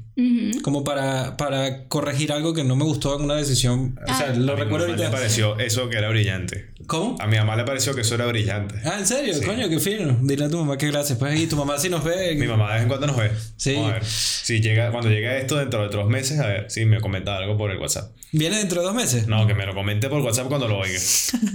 Pero no, no tienen fecha de regreso. No saben. No saben todavía. Quisieran, pero tal, pues. Sí, seguramente. Pero bueno, están en Macondo allá. Están en Macondo. Macondo es un, es un pueblo de un libro de Gabriel García. Márquez. Ah, sí, 50 años de soledad. 100 100 años de años, 100, soledad. perdón, 100 100 años años de soledad. 50 años es la mitad del libro. Tus one-liners, baby. One-liners. Hay Pero Él es el máster en one-liners. Oh, yeah. Sí, sí. Macondo- le llamamos Macondo porque al final uno se siente identificado con. O sea, lo escribió este, Miguel Ángel Landa. no, perdón. Gabriel García Márquez. Eh, Ay, y Miguel Ángel Landa es el joven- Ay. personaje famoso de Venezuela que Andrés Lloris. Ay. Em, Sí, es como si dijeras, no sé, que- o sea, el- no sé, aquí está El complicado. Miguel Ángel Landa español creo que no existe. Como si te hubiese dicho que, no sé, lo, lo escribió Ay. el Fari y tal. Vale. Sí, ah, no. mierda, increíble. Pero ¿Cómo bueno, es que se llama? El, el chicote, puede ser. Un cocinero aquí no es famoso. Puede ser. Chicote. Chicote. puede No ser sé, Chicote. puede ser, no sé. El libro de Chicote que escribió 50 años de soledad. Ay. Es un pueblo ficticio, pero que es No, pero es que Miguel Ángel basado en la experiencia del- de un pueblo latinoamericano. y Entonces uno se siente identificado con ese tipo de, de experiencias y Sí, es que compartimos, mágico, ¿no? compartimos mucho. Eso es. el exacto. realismo mágico. Sí, es co- Entonces totalmente compartes compartido. mucho con ese realismo mágico que para el resto del mundo puede ser muy mágico y para uno es como Ya. uh, Latinoamérica. Es que lo- todo lo que pasa en 100 años de soledad pudo haber pasado en cualquier pueblo de Venezuela perfectamente. O sea, no hay. debe de haber pasado. Sí, o sea, el- totalmente. Igual Pero que en la casa de los espíritus. ¿Vosotros habéis experimentado el realismo mágico? O sea, Nosotros, yo creo que somos realismo mágico. O sea, somos nosotros. Pues unicornios. Del surrealismo mágico. Coño, el surrealismo español tiene aires de realismo mágico, pero ya hay un momento donde se pierde. A mí nunca se me han derretido relojes, ¿qué queréis que os diga? Claro, no, exacto. es que, en, por ejemplo, en la Casa de los Espíritus hay un momento donde la. la- no me recuerdo el, el personaje, ¿no? La- como la, la mujer, la esposa de tal. Sí. Se le caen los dientes, entonces ella decide que le da fastidio tener los dientes, entonces se pone como Un collar, ¿no? un collar con los dientes que le guindan y se los pone solo El como collar de para- los lentes, una vaina así. Eso es. Eso. Esa vaina- esas vainas, ese tipo de vainas pueden pasar en Venezuela Pasan. perfectamente. Pero perfectamente. Y en ella, pe- te pela los ojos así como que verga, qué bola. ¿En serio? Ir a Latinoamérica. Todo- no, he- no he ido nunca. No he salido de, de- Bueno, solo he salido de Europa para ir a Israel y Marruecos, pero tengo que salir de Europa. Hay que salir. Hay que... No, y además un poco los extremos, ¿no? Sí, sí, sí. Este, sí, es de- verdad, vi una foto en Tel Aviv. Sí, he estado en Tel Aviv. Tel Aviv, la foto en Tel Aviv. Tel Aviv, Tel Aviv. Vieja Bibi, Tel Aviv. ¿Te gustó Israel? Eh, como, como país que organiza Eurovisión, eh, lo hicieron bien. Ok.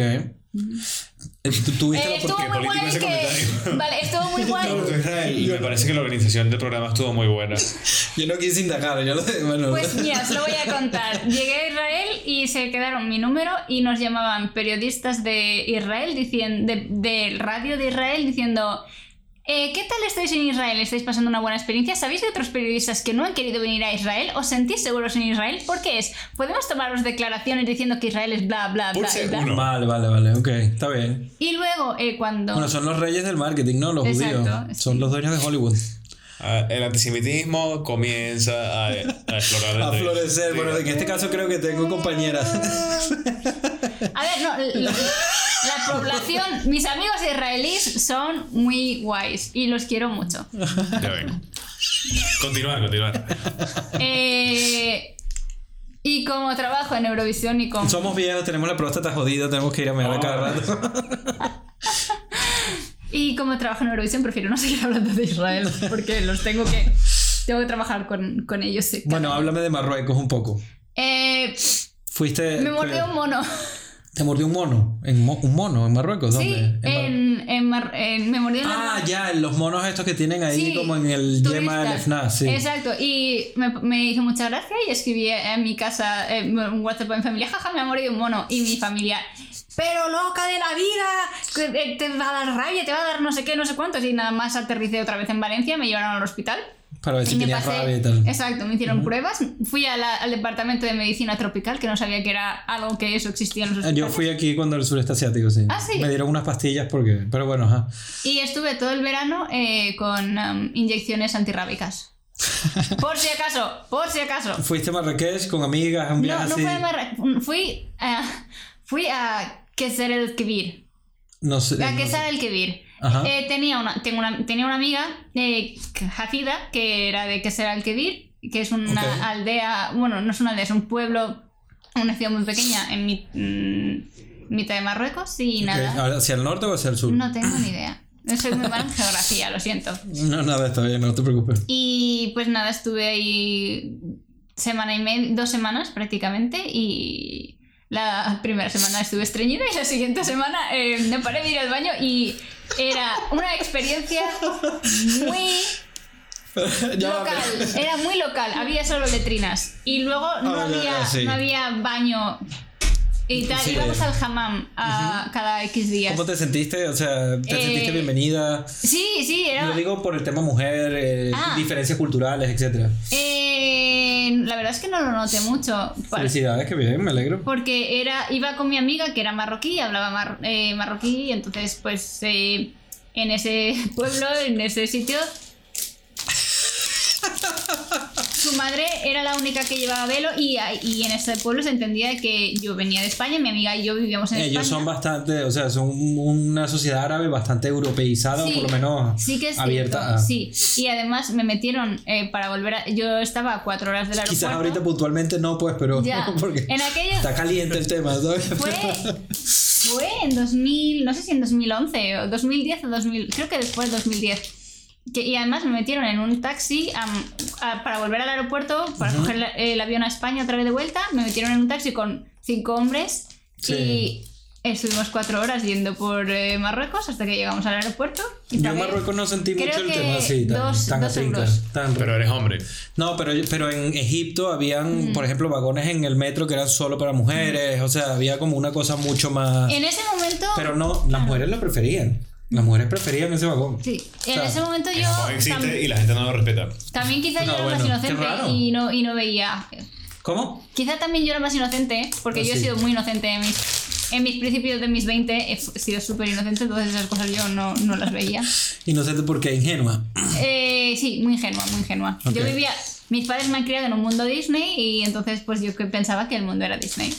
Coño, pero eso está bien. O sea, Sí, eso hasta cierto punto confiar en la bondad de los extraños Sí. me ha llevado a, a muchos sitios. Lo, lo que pasa es que ahora a mis 30 he visto otras cosas que ya no me hacen confiar tanto. Coño, yo con el que estabas contando que tiene un poco ese toque eh, Harvey Weinstein, o yo te diría que tengas cuidado, ¿no? Porque es un poco Sí.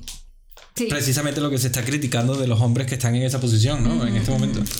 Estamos hablando, eh, para quien no lo sepa, de hacer trabajos, o sea, trabajar con gente de este Europa que te envía de repente eh, e- emails eh, del rollo de Hola Clara, no te conozco y ya siento que eres mi alma gemela. Y luego te hace una descripción de ven a pintar a mi festival. Perfectamente regular. Eso es algo perfectamente válido. Y tú, No mujer española, ¿por qué estás en este país y tal y cual? Entonces, nada. Yo es que eso, yo- o sea, yo nunca he hecho eso. ¿Sabes? Yo di No lo clases hagas, y... sigue sin hacerlo, sigue sin hacerlo. clases y, y como profesor a veces hay ciertas interacciones que... ¿Qué tal? Y, y nunca. Así como nunca estaba con ninguna hermana de nosotros, eh, pues son esas cosas que no me parecen. Ya. mm.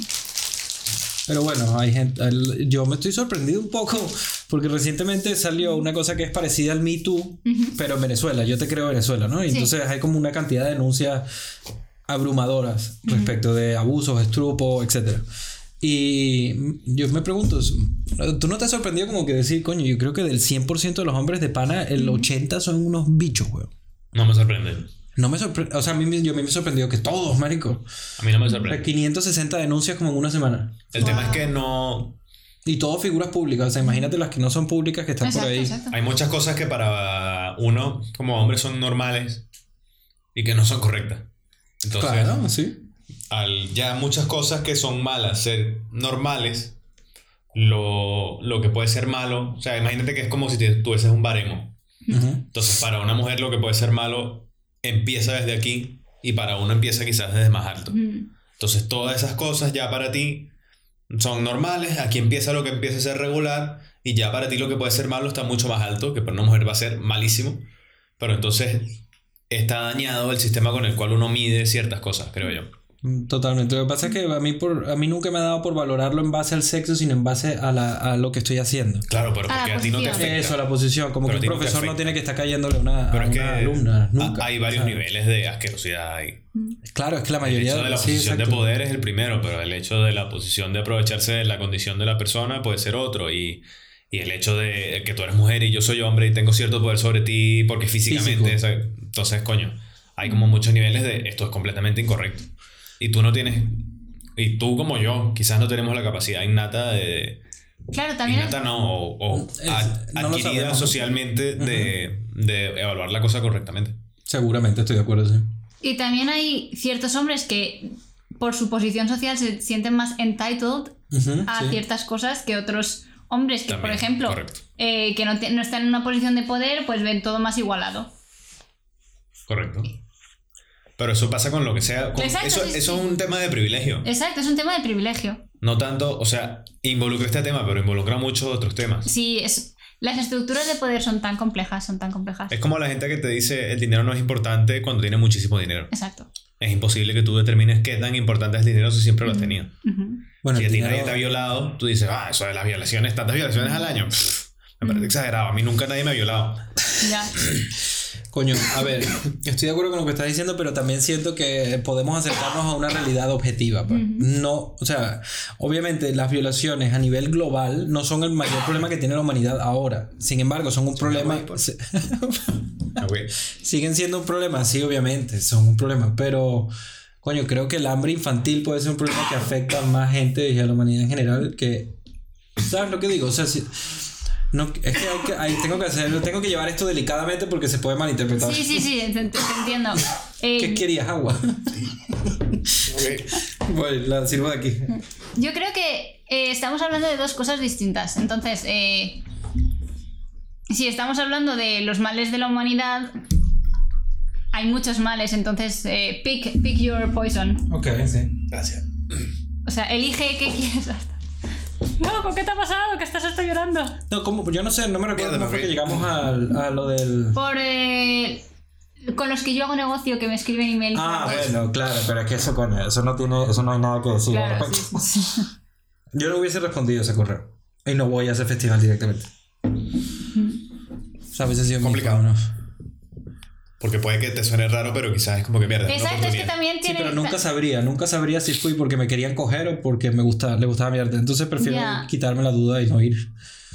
Ya, pero yo, si me pongo en esa tesitura, no habría hecho la mitad de cosas de las que he hecho. Exacto. Ah, bueno, claro, ves, esa es una de las cosas que quizás no nos podemos relate. Ujú.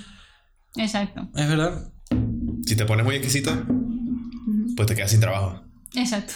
Bueno, pero creo que ese es precisamente el punto al que se quiere llegar, ¿no? Que el mundo no es, no es igual.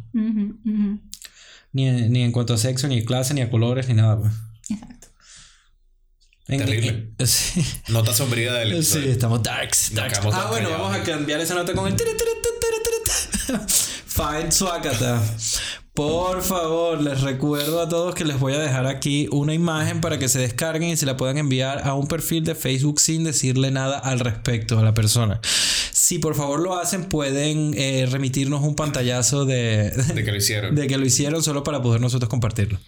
Ya. Y, y aprovechando, pues, coño, este. Temporada 2, ¿qué les está pareciendo? ¿Qué, qué ven bueno, qué ven malo? Comenten vainas. ¿Qué opinan ustedes de, del acoso sexual y por qué dicen que Andrés es un acosador sexual? Eh, Hoy no hemos hablado, bueno, técnicamente no, del todo, de los babosos, ¿no? De los sádicos un poco. compartan sus experiencias sobre, sobre lo que quieran, de lo que hayamos hablado hasta ahora. ¿Qué, ¿Qué opinan de mantener una carrera en arte? ¿Lo ven como algo viable o para ustedes también es algo como un sueño o es algo que es difícil de alcanzar o quizás imposible? Sueñen más, tenéis que Sueñen soñar más, más. coño, sueñen más. Sueñen Sí. más, no joda, y comenten y suscríbanse. De eso va un poco la historia sin fin. La historia interminable. Como que fantasía se está muriendo porque la gente no sueña. Ay, qué bonito.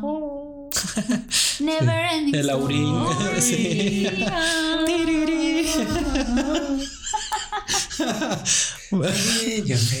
¿Cuál es tu película favorita? Orgullo y prejuicio. Mierda. Ujú, Nada, nada era intensa. Está súper light. Para verla un domingo por la tarde. está muy guay. Es Está la, la de Keira guay, sí. Knightley, la de 2005, con Keira Knightley y Matthew Mc... No. Ralph Fiennes, ¿no? No, no, no, esa es otra. Ah, es, ajá. Matthew, Matthew McConaughey. No, no, no, eh, Matthew McFadden. Matthew Keira Knightley. McFarlane. ¿Sos una persona? Matthew McFadden es una persona muy guapa. Matthew. Bueno, era muy guapo. Eh, de hecho... ¿Se murió? No, no, no, que ya, ya se ha hecho un poco más mayor. Te ha hecho Em, mierda. eh, Más que- mayor, igual eufemismo de está hecho mierda. Aquí ya, ya saben, lo dijo Clara, ser viejo es ser feo. Bueno, ¿Tú dijiste eso? no, dije que se ha hecho mayor y que quizá Ah, ya. la vejez no ha sido tan generosa. Eufemismos. Bueno, si habéis visto la de Ana Karenina que hizo Keira Knightley, ¿Cuál? Vale, así que. la de Ana Karenina, No, esa no, no sé. pues Sí. eh, Matthew McFadden en esa peli hace del hermano de ella. No sé quién es, luego lo busco. Pues eso, en la peli de 2005 hace de su love interest y en ¿Por la qué te gusta tanto esa peli? O sea, por- la de Pride and Glory. Pride and Prejudice. Prejuicio Pride and Glory. Sí. Porque es una película de época en donde en teoría las mujeres siguen reprimidas, pero ella es inteligente Sí. y eh, ella es inteligente y pobre y él es rico y muy orgulloso. Entonces el, el diálogo que establecen, el- la velocidad de los diálogos, bueno, no la velocidad... Sí, la velocidad de los diálogos que a veces son lentos y a veces son muy rápidos. Entonces, esa tensión que eso eh, Como contrapunteo, sí. eh, está muy interesante y lo- la fotografía es preciosa. Hay algo, hay algo que es muy agradable hoy, por lo menos para mí, y es que si tuviese que decirlo de alguna forma, diría que eres una feminista no estereotípica. Soy una feminista femenina. Feminine feminist. Eso es, una, eso es un término que no he acuñado yo. Eh, entonces, si No lo has acuñado tú. No, se- lo, ha, lo ha acuñado una mm, youtuber que se llama Sharon Lester, que la sigo mogollón. Ok. Y em, si queréis Saludos, meteros. Saludos, Sharon, que nos estás oyendo seguro. Beso, mi amor. si queréis meteros con ese término de, femi- de feminista femenina, porque a lo mejor eh, ofende a. ciertos- Seguramente alguna, Seguramente algún sector está ofendido en este momento. En No este- creo de la gente que esté oyendo, pero. Un sector que piense que estoy diciendo cómo, cómo es ser femenino, o ser femenina, feminista Mm. femenina. Por favor, meteos con Sharon Lester, que ella os podrá responder mucho mejor que yo. Ok. Pensé que iba a decir, por favor, iros a tomar por culo. No, no, no, no. Yo invito al diálogo, no irse a tomar por culo. Ah, yo invito bueno, a la gente a irse a tomar por culo. Sin problema. ¿Pero lo dice en serio? No, eso es mentira. Si alguien eh, no lo ve, pues que se Una- tú eres una de las personas más eh, eh, pacientes que hay. Pero yo peleo mucho ¿Con quién? con el que venga. Con la. No, pero ni, eh, con Arturo nada más y recientemente. Arturo, en el trabajo. Mira, viste cómo le, le temblaron los ojos. Arturo, que no nos estás oyendo, que te den. ¿Por qué dijiste en el trabajo? ¿Estás peleando en el trabajo? Coño, a veces hay que pelear.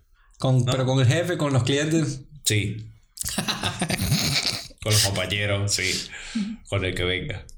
Coño, yo no sé. Mira, ¿sabes qué me llegó? Eh, No. Las trufas, baby. Te llegaron las trufas al- alucinógenas. Eso es correcto. Ay, papá. Vas a alucinar. Sí, me llegaron 30 gramos de trufas pajaritos. ¿Trufas o pajarito? Se llaman trufas pajaritos. ¿Cómo son esas vainas? No sé, ¿En forma de aparentemente son. eh, tienen nombres, hay distintos tipos de hongos y de frutas. Estas son eh, trufrutas. Trufas, son trufa. pajaritos. No lo sé, tú sabes que yo no he hecho trufa, entonces. Me llegaron los cactus. Todo. a la pasta.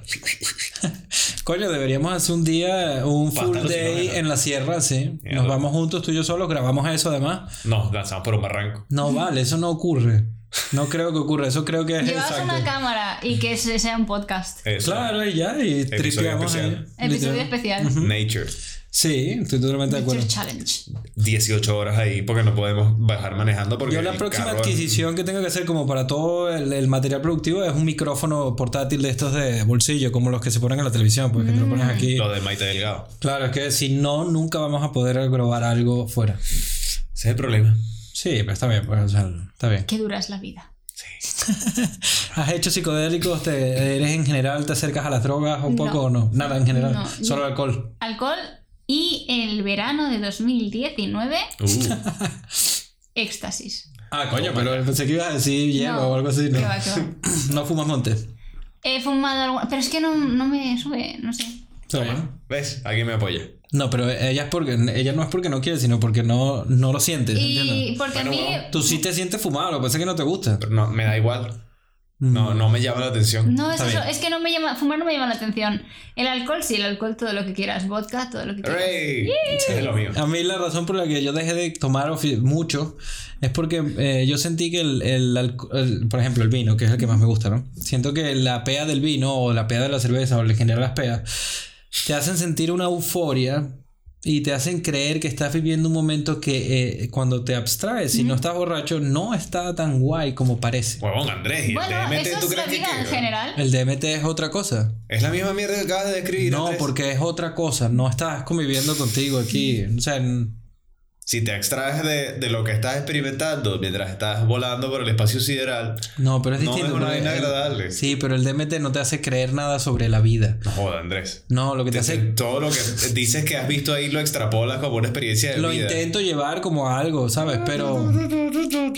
No, pero es distinto, porque la borrachera es distinta. No, tú quieres que sea distinto. No, yo creo que la, la- la borrachera te hace eh, idealizar a la borrachera misma. O sea, Entiendo. Hasta cierto punto entiendo. No digo que el punto que estás diciendo no sea válido. Lo que estoy diciendo es que Y no compararía. estás la- abstrayendo una cosa de la otra. Y No, es que. No, yo no mezclé el DMT. El DMT lo pusiste tú. Yo iba Sí, a hablar sí, del eh, monte. Yo lo estoy mezclando. El mo- yo iba a hablar más del monte y la, la birra que se parecen más. Yo lo estoy mezclando porque me parece que todo lo que tú estás diciendo aplica directamente sobre el DMT. No, y no marico. quieres admitirlo. Es que no se parece. Pero lo- el comentario que tú estás haciendo, que estás haciendo, que no tiene nada que ver con los efectos de, aplica directamente sobre lo que acabas de decir. No, no, no estoy de acuerdo. No Bueno, puedo está bien. Está bien. Sí. Vamos, el- que no creo que el DMT lo vayas a fumar quizás cuando No. tengamos 60 años y dices, bueno, vamos a darle, pues Andrés ya no, tiene es que 60 seguro. años dándome, dándome el coñazo. Pero las trufas, o el- habías hablado de Sí. microdosing de LSD. Pero no, esas son dos cosas independientes que estoy interesado. Ah, bueno, ok. A mí me parece perfecto. Victoria me dijo que no se quería meter las trufas, entonces podemos, me parece bien cuadrar un, un full day en la sierra. Mierda. En- Yo no veo lo de la sierra. Porque no hay barranco, no vale. No, ¿Cómo, no- ¿Cómo que no hay, no hay barranco en la sierra? Coño, eh, A mí no me mires, yo no estoy en la Sierra de Madrid. Soy la persona menos indicada para hablar de. España. La sierra entenderás que es una montaña. no Entenderás vale. que es una montaña. Coño, Sí. Fernando, no seas necio. O hay lugares en la sierra donde hay valles, hay valles en la Ah, sierra. Nos vamos a lanzar, pero por algo chiquitico. Ah, bueno. Ah, no, ok, ok. no vamos para la sierra, vamos para la playa, que no hay de dónde lanzarse. Vamos Nos a la playa. A mí me gusta bailar. Coño, la playa. La noche. Necesito playa. Sounds of fiesta. Eddie, ¿cómo te fue con el éxtasis? Pues pensaba que era un globo y necesitaba estar sujeta a algún amigo porque si no sentía que me iba a salir volando. Luego al día siguiente me dolía la mandíbula que flipas. Eso es un side effect. Ok. Pero porque muerdes y eso. Porque estás así y luego se te, y se te, y te eh, bloquea la mandíbula. Uy, entonces yo no puedo tomar eso. No, ¿A ti no. se te bloquea normalmente? Yo necesito una férula de descarga para Ah. No, mejor Qué no. bola. Y tomé. me- me- Es que me fui a una rave, un festival en mitad del bosque en Polonia. Y con mi amigo Camil, que es con el único. hay como un niño, una niña Un niño gritando. Mm, Está escandalizado con nuestras historias. ¿Has intentado, eh, intentado crear algún, alguna, o sea, alguna obra o algo, escribir algo bajo los efectos de algo? No, pero mi tutor de mi TFG me dijo que lo hiciera Ah, Ok. en la universidad. O sea, no tiene, sientes que no tienes interés en, en, en otras perspectivas. No, a mí me parece que si tienes, que si eres un genio cuando creas, o sea, si te drogas y creas, no eres un genio. Porque tu genialidad es, es fabricada. O sea, necesitas.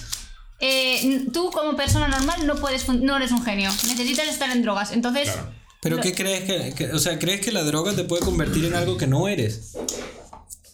Eh, no eres. O sea, si necesitas drogarte para crear algo, no eres un buen artista. Porque entonces tienes demasiadas limitaciones cuando estás sobrio y eso te hace ser un mal artista. Y no eres reliable. Pero es que hasta cierto punto, viniendo de alguien con sinestesia, eso es trampa, porque tu percepción no es la misma que la mayoría de las personas. Soy un genio, Da nacido un igual. genio. La percepción de nadie es igual a la de nadie, papá. Claro, pero digo, la, la, o sea, a ver, yo no, Si no puedes crear yo no me drogo para crear ni, ni, Eh, esa ni es la eso, pero la no defiendo eso, pues digo. si no puedes crear sobrio, para mí no eres un genio.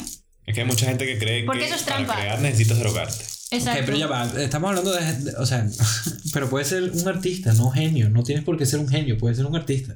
Si necesitas droga para crear arte, no eres un artista. Un Toma. artista. Ok, exacto, está para, bien, exacto, ok. para mí no. Y si, pues, o sea, es que no entiendo cómo alguien, cómo alguien que, que no, no he conocido nunca a alguien así, que solo pueda crear bajo la influencia de las drogas. He conocido a gente que se droga, crea, y se, no se droga, crea también. Bueno, en ese caso sí. O sea, lo que n- pasa es que es como hacerte trampa. Es como un atleta, doping, es exactamente lo mismo. No lo sé. Porque Ahí con, no estoy de acuerdo. con el doping es Esa más no fácil ver el, el- el beneficio. Yo lo que creo es que el depender de algo para crear algo, pues es- primero es un problema. Exacto, sí, sí. si tú también. quieres que eso sea un trabajo o quieres que sea tu vida y necesitas estar bajo la influencia de lo que sea para crear, mal vamos. ¿Está bien? Si no, eres un cobarde. Para mí es ser un Eso cobarde. sí, eso también. O sea, si tú, o sea, tienes que, porque al final lo que puede hacer que tú, que te ayude algún tipo de sustancia, lo que sea, No hay honestidad en lo que creas, no eres Es tú. que yo no sé, yo no sé si ese, si ese estereotipo de que las drogas te ayudan a, a ser creativo. No te Es ayuda a ser creativo, No es, No te es, ayuda a bajas tu nivel de exigencia y de Mm. auto-odio a ti mismo, a uno Claro. mismo. Es, es abrirse de más libre, manera. o sea, tienes menos limitaciones mentales, te- todo te la suda. Entonces yo no entiendo, porque, o sea, tú en, gene- en, en general, ¿no? Me das una, una sensación muy de libertad, Sí. de ligereza, Sí, sí. pero eres calculadora y, te, y, y no lo estoy diciendo No, no, no, sin no, ningún no. prejuicio, Sí, sí. de verdad, porque yo soy súper calculador, o sea, ningún prejuicio de El hombre que calculaba, le decimos a Andrés aquí en este programa. Pero por razones muy distintas. Mm, el, estabas hablando de el odio, de que te odias menos o te juzgas menos o eres más libre. ¿Te ocurre eso normalmente? No, yo me quiero mucho, soy mi mejor amiga. No, pero al momento de crear. Coño, pero eso es súper bonito. A mí eso me parece. tú- Fantástico, lo- me lo- encanta. diría que la gente debería tratarse Tiene mejor que, a sí todo el mundo siempre. debería ser su mejor amigo. Correcto, sí. Excepto Andrés. Andrés. no. No, yo, yo- bueno, yo es que recientemente decidí, eh, un día me pregunté a mí mismo, y que bueno, no te puedes tratar mejor. Sí, podemos seguir haciendo las mismas cosas, pero, pero trátate mejor, ¿no? Y ya. Muy y bien. desde ese momento me llevo mejor con mi ego, digamos. Mi ego y yo somos panas ahora. Mi ego es muy grande, necesito una silla a mi lado. De hecho, mm, no sé si podéis traer otra. No, pero no sé, no, o sea, creo que no sé hasta qué, hasta qué punto tienen razón y hasta qué punto es un prejuicio que traen. Porque los dos tienen como un prejuicio con el artista que se droga. Y es como decir, weón, el artista que se droga ha existido desde siempre. Pero es que no es un prejuicio. Yo creo que tú estás teniendo un prejuicio contra nuestro argumento. Un, un juicio, un prejuicio no es un juicio previo. Sí, pero es que no es un prejuicio. O sea, es una interpretación de, de un esquema de trabajo. Una interpretación negativa. Pero nega- negativa porque no estamos de acuerdo con ella, no porque consideremos quizás que sea algo negativo en sí. Pero no entiendo por qué, por qué no están de acuerdo con, con eso. No entiendo. Yo entiendo que le- lo que tú dijiste es trampa. Mm. Es trampa porque eres un cobarde. Eh, Para mí es cobardía, es cobardía máxima. O ¿Por sea, qué? Cuéntame. Para, tú crear, tú, para tú crear necesitas de cierta parte superar ciertas limitaciones que te impones tú mismo. Mm. Entonces Ok. la gente que quizás se está drogando cree, puede creer inclusive que es que le está dando la inspiración, pero lo que está es quitando esas limitaciones. Es Y como... eso no es lo mismo que hace la borrachera. Exacto. Sí. Ok. Entonces, Exacto. yo no sé hablar inglés y tal, pero me das dos birras y, y te hablo de puta madre. Exacto, exacto. Bueno, en verdad, sí, en verdad, hay estudios que demuestran que sí hablan mejor. Correcto. Pero el- este, me quedé con. ¿Ibas a decir algo? Y me quedé ahí como es- esperándolo. No sé exactamente en qué momento. No, hace nada, hace como un minuto, 30 segundos. Em, Ah, que es un cobarde. ¿Por sí. qué? Porque tú no te atreves a, no te atreves a enfrentarte al papel en blanco sobrio, o al lienzo en blanco sobrio si necesitas drogas. ¿Por qué? Porque empiezas a dudar de ti mismo y es tu, inner tu monólogo interior de no voy a ser lo suficientemente bueno, qué mierda voy a hacer, qué tal y cual, no sé qué. Mm. Entonces, lo que eres es un cobarde. ¿Y si no le pasa eso? Eh, O por lo menos no en ese momento. Porque me imagino que la duda le viene a todos los artistas, solo que quizás no en, pues en si distintos eres, momentos. pues. si eres valiente, te enfrentas a la duda y pintas sobrio. Está bien. Pero si la duda le viene más bien después de la droga. ¿Cómo, cómo? ¿En qué manera? O sea, porque la duda, según la estás planteando, te, te ocurre a medida que creas. En el momento, estoy pintando y estás dudando. Sí. A mí no me pasa eso. A mí me, la duda me viene días después de haber creado la vaina. Pero eso siempre, creo yo que Yo uno creo- se- Pero es que eso es el, el desenamorarse de una obra. Mm. Bueno, ok. En el momento en que la así. estás creando y que esto está de puta madre, pero después lo ves y que, "Ay, vaya mierda. Yo en mi año de Erasmus eh, pinté mucho, tenía que hacer una exposición y cuando te vas de Erasmus vas siempre muy borracho. Los momentos de creación, mis mejores momentos Era muy de... español doble. Exacto. Mis momentos de creación en esos momentos era eh, el de- resaca. ¿Por qué? Porque me daba igual, me la repampinflaba lo que pensaran mis profesores. Yo tenía, querían que les presentara 16, no 16, pero 10 retratos. El momento de mi resaca me ponía a hacerlos uno detrás de otro porque en ese momento no conectaba con, eh, con mis dudas. Ok. Mm. Y los hacía porque me la sudaba todo. O sea, al menos le... Sí, no, era en plan de... Me la suda todo, lo estoy haciendo porque me gusta, porque estoy disfrutando del proceso, porque... mm, para mí pintar es como un masaje mental. Eh, mi mente se siente muy relajada, tal y cual. Coño, el ritmo lo permite, ¿no? Claro, sí, sí. Y sobre todo porque me daba igual lo que fueran a pensar. Lo estaba haciendo por mí porque a mí me gustaba. Entonces, cuando yo he tenido eso, el enfrentarme al lienzo vacío, so- completamente sobria y sin resaca y con resaca.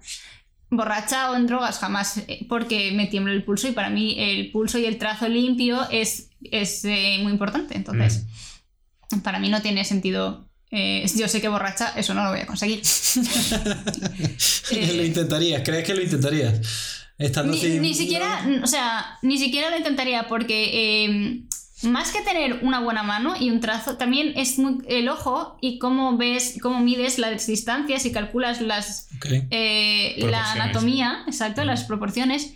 Eh, está Ah, verdad, muy- dijiste otro- ayer, vi lo de que la nariz es lo mismo que la frente. Claro, risa porque hay, hay como un TikTok, hay un... Barbilla.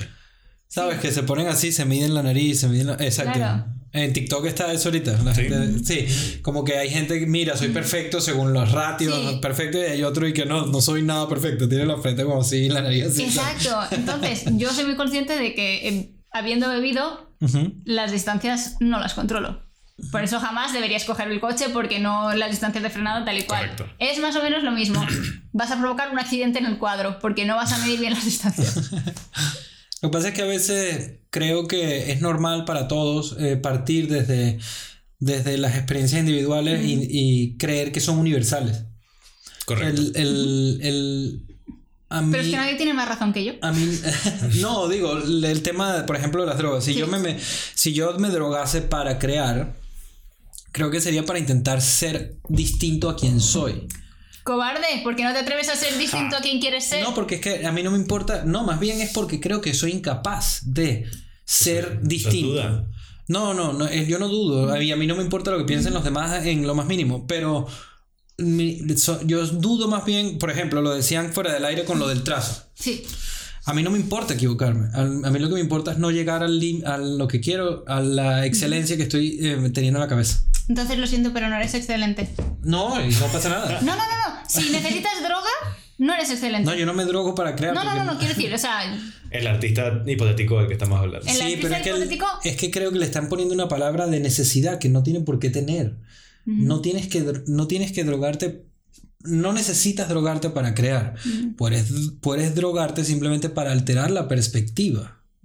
No es necesario. Es simplemente otra forma. Pero que no te No, no, sale no, no. natural. Entonces, no. Claro, pero ¿y por qué? Le- le- la sobriedad no es simplemente un estado de percepción, el natural. Pero Por- es uno más entre miles. Pero la genialidad no es una genialidad auténtica, es provocada. Claro, es que no sé, yo no le otorgo esa, Esa parte, parte. yo no- esa parte sí que no estoy tan de acuerdo. Me da igual a lo que tú llegues si el producto final es bueno. O cómo tú llegues a ello. Si, si lo que produces es hermoso, pues Entonces estás valorando el genio o la genialidad. me, me intenta, me interesa la obra. Me da igual el artista en ese momento. Cuando tú evalúas una obra aislada, Mm. ¿te interesa el artista o te interesa la obra? A mí me suele interesar más el artista, eh, pe- pero o sea, lo- su por- trabajo es como... Exacto. Pero si tú ves la la obra aislada, si, si tú vas a una galería y Ujú. no estás interactuando con la persona y no tienes información, imagínate que es una exposición de un grupo. Y estás por ahí y te llama, la, te llama atención una obra. Tú como creadora te interesa el proceso creativo, te interesa saber cómo llegó, pero puede ca- cautivarte una obra en particular sin tener eh, El trasfondo ni sin tener el contexto de cómo se creó ni por qué se creó. Sí, no, porque a mí cuando me interesa una obra me informo de que... Claro, claro, pero eso porque tú utilizas el proceso creativo, porque te interesa y te llama la atención. O sea, también cuando yo pinto, me gusta muchísimo ver cómo la gente... Una de las cosas que más me estudia es los estudios de composición de la gente, me encanta ver eso. Esta composición la hice así chiquitica y después creé esto, este estudio de color. Me parece cojonudo. Pero el producto final mm, muchas veces llama la atención aunque no conozcas el, el trasfondo de todo aquello. Entonces, para mí, por ejemplo, si tú necesitas eh, estar drogado para hacer arte, no vas a poder aprobar la carrera de Bellas O sea, si tienes que estar sobrio, no vas a apro- aprobar la carrera de Bellas Artes. Eso es otra cosa. Pero necesitas aprobar una carrera de bellas artes para ser artista. Eh, Sí. Mm. Te voy a decir, yo cuando voy a un festival de arte y veo a alguien... Tengo una vaca. Sí, o sea, yo- esto es controvertido, pero yo noto enseguida cuando veo a alguien pintar si ha estudiado Bellas Artes o no. Mm. Porque el estudio del color, el, el, el understanding, de la- el entendimiento de las masas de color, de los pesos visuales, eh, de las líneas, o sea, cómo equilibra, cómo equilibra la obra, se nota mucho quién ha estudiado y quién no. Pero tú- eso Sí. te hace un... Eso no te hace un artista. ¿En qué sentido? Un artista es alguien que expresa, no alguien que estudia. Bueno, Es ¿cierto? como- sí, no, ahí, ahí tienes razón. Es como un escritor que... Una persona que estudia letras suele estar más enamorado de los libros y de los autores que del hecho de escribir en sí. Mm, sí, Sí, Pero imagínate leer un libro y que la gente esté mal escrito ortográficamente. Bueno, pero es que hay gente que se dedica a la corrección orto- ortotipográfica y no. Te llegó la obra mal escrita y la estás leyendo así, Ujú. con eh, horrores de ortografía. Que la obra en sí puede ser buena, pero estás viendo cosas. que Coño, son- piensa en Ensayo sobre la ceguera de, Sara- de Saramago. Está bien no tiene puntos de. To- toda la obra de Saramago está escrita así. No sé si te has leído más aparte de eso. Pero él No, escribe como. Sus libros son como una oración larga. O sea, no tiene nunca un punto de. No tiene nunca comas. No tiene capítulos. Es como que, bueno, Bueno, aquí pero empezó esta ahí mierda. está, ese- eso no va en- atenta en contra del punto. Pero es un tema estilístico. sí, pero, eh, pero es- está mal escrito de todos modos. Sí, claro. Está bien. Estoy de acuerdo con eso. Pero. Gabriel García Márquez decía que los escritores tienen que escribir como les dé la gana. Mira, Pero García Si García necesitas Márquez escribía impecablemente. Es que yo no tengo problema con lo que estás diciendo. Yo estoy de acuerdo con lo que estás diciendo, Sí, solo sí, que no creo que siempre sea necesitar el verbo. es porque estás. Porque el arte te controla a ti y no controlas tú el arte. No tengo, no, no- está bien, lo- lo- solo el, el necesitar es el único problema que tengo con el verbo. No, no, no tiene por qué estar allí. O sea, no es una cuestión de necesidad. Es una. Para mí, tiene que ver con tu capacidad de control. De control de ti mismo como artista y de control de tu capacidad de eh, explotar en un lienzo. Porque si no eres capaz de producir buen arte sobrio, es porque estás dejando que el arte te controle. O sea, que el cuadro te controle a ti. Estoy de acuerdo con lo que estás diciendo y lo entiendo. Creo que nos estamos enfocando en cosas distintas Sí, del uso de las drogas, sí. pero en general sí, estoy de acuerdo con estoy de acuerdo con todo lo que estás diciendo. Creo que alguien que necesita drogarse para crear tampoco es un artista. El problema que tengo es con, con ver el hecho como necesidad. Sí, O sea, sí, sí. eh, Puede ser experimentación, no solo necesidad. Sí, sí, pues. sí, vale. Ahí, hace unos años vi un, un artículo de un artista que probó como que 30 tipos de drogas distintos y creó un Ah, retrato sí, sí, sí, sí, en cada. con cada tipo de droga. Súper interesante. Sí.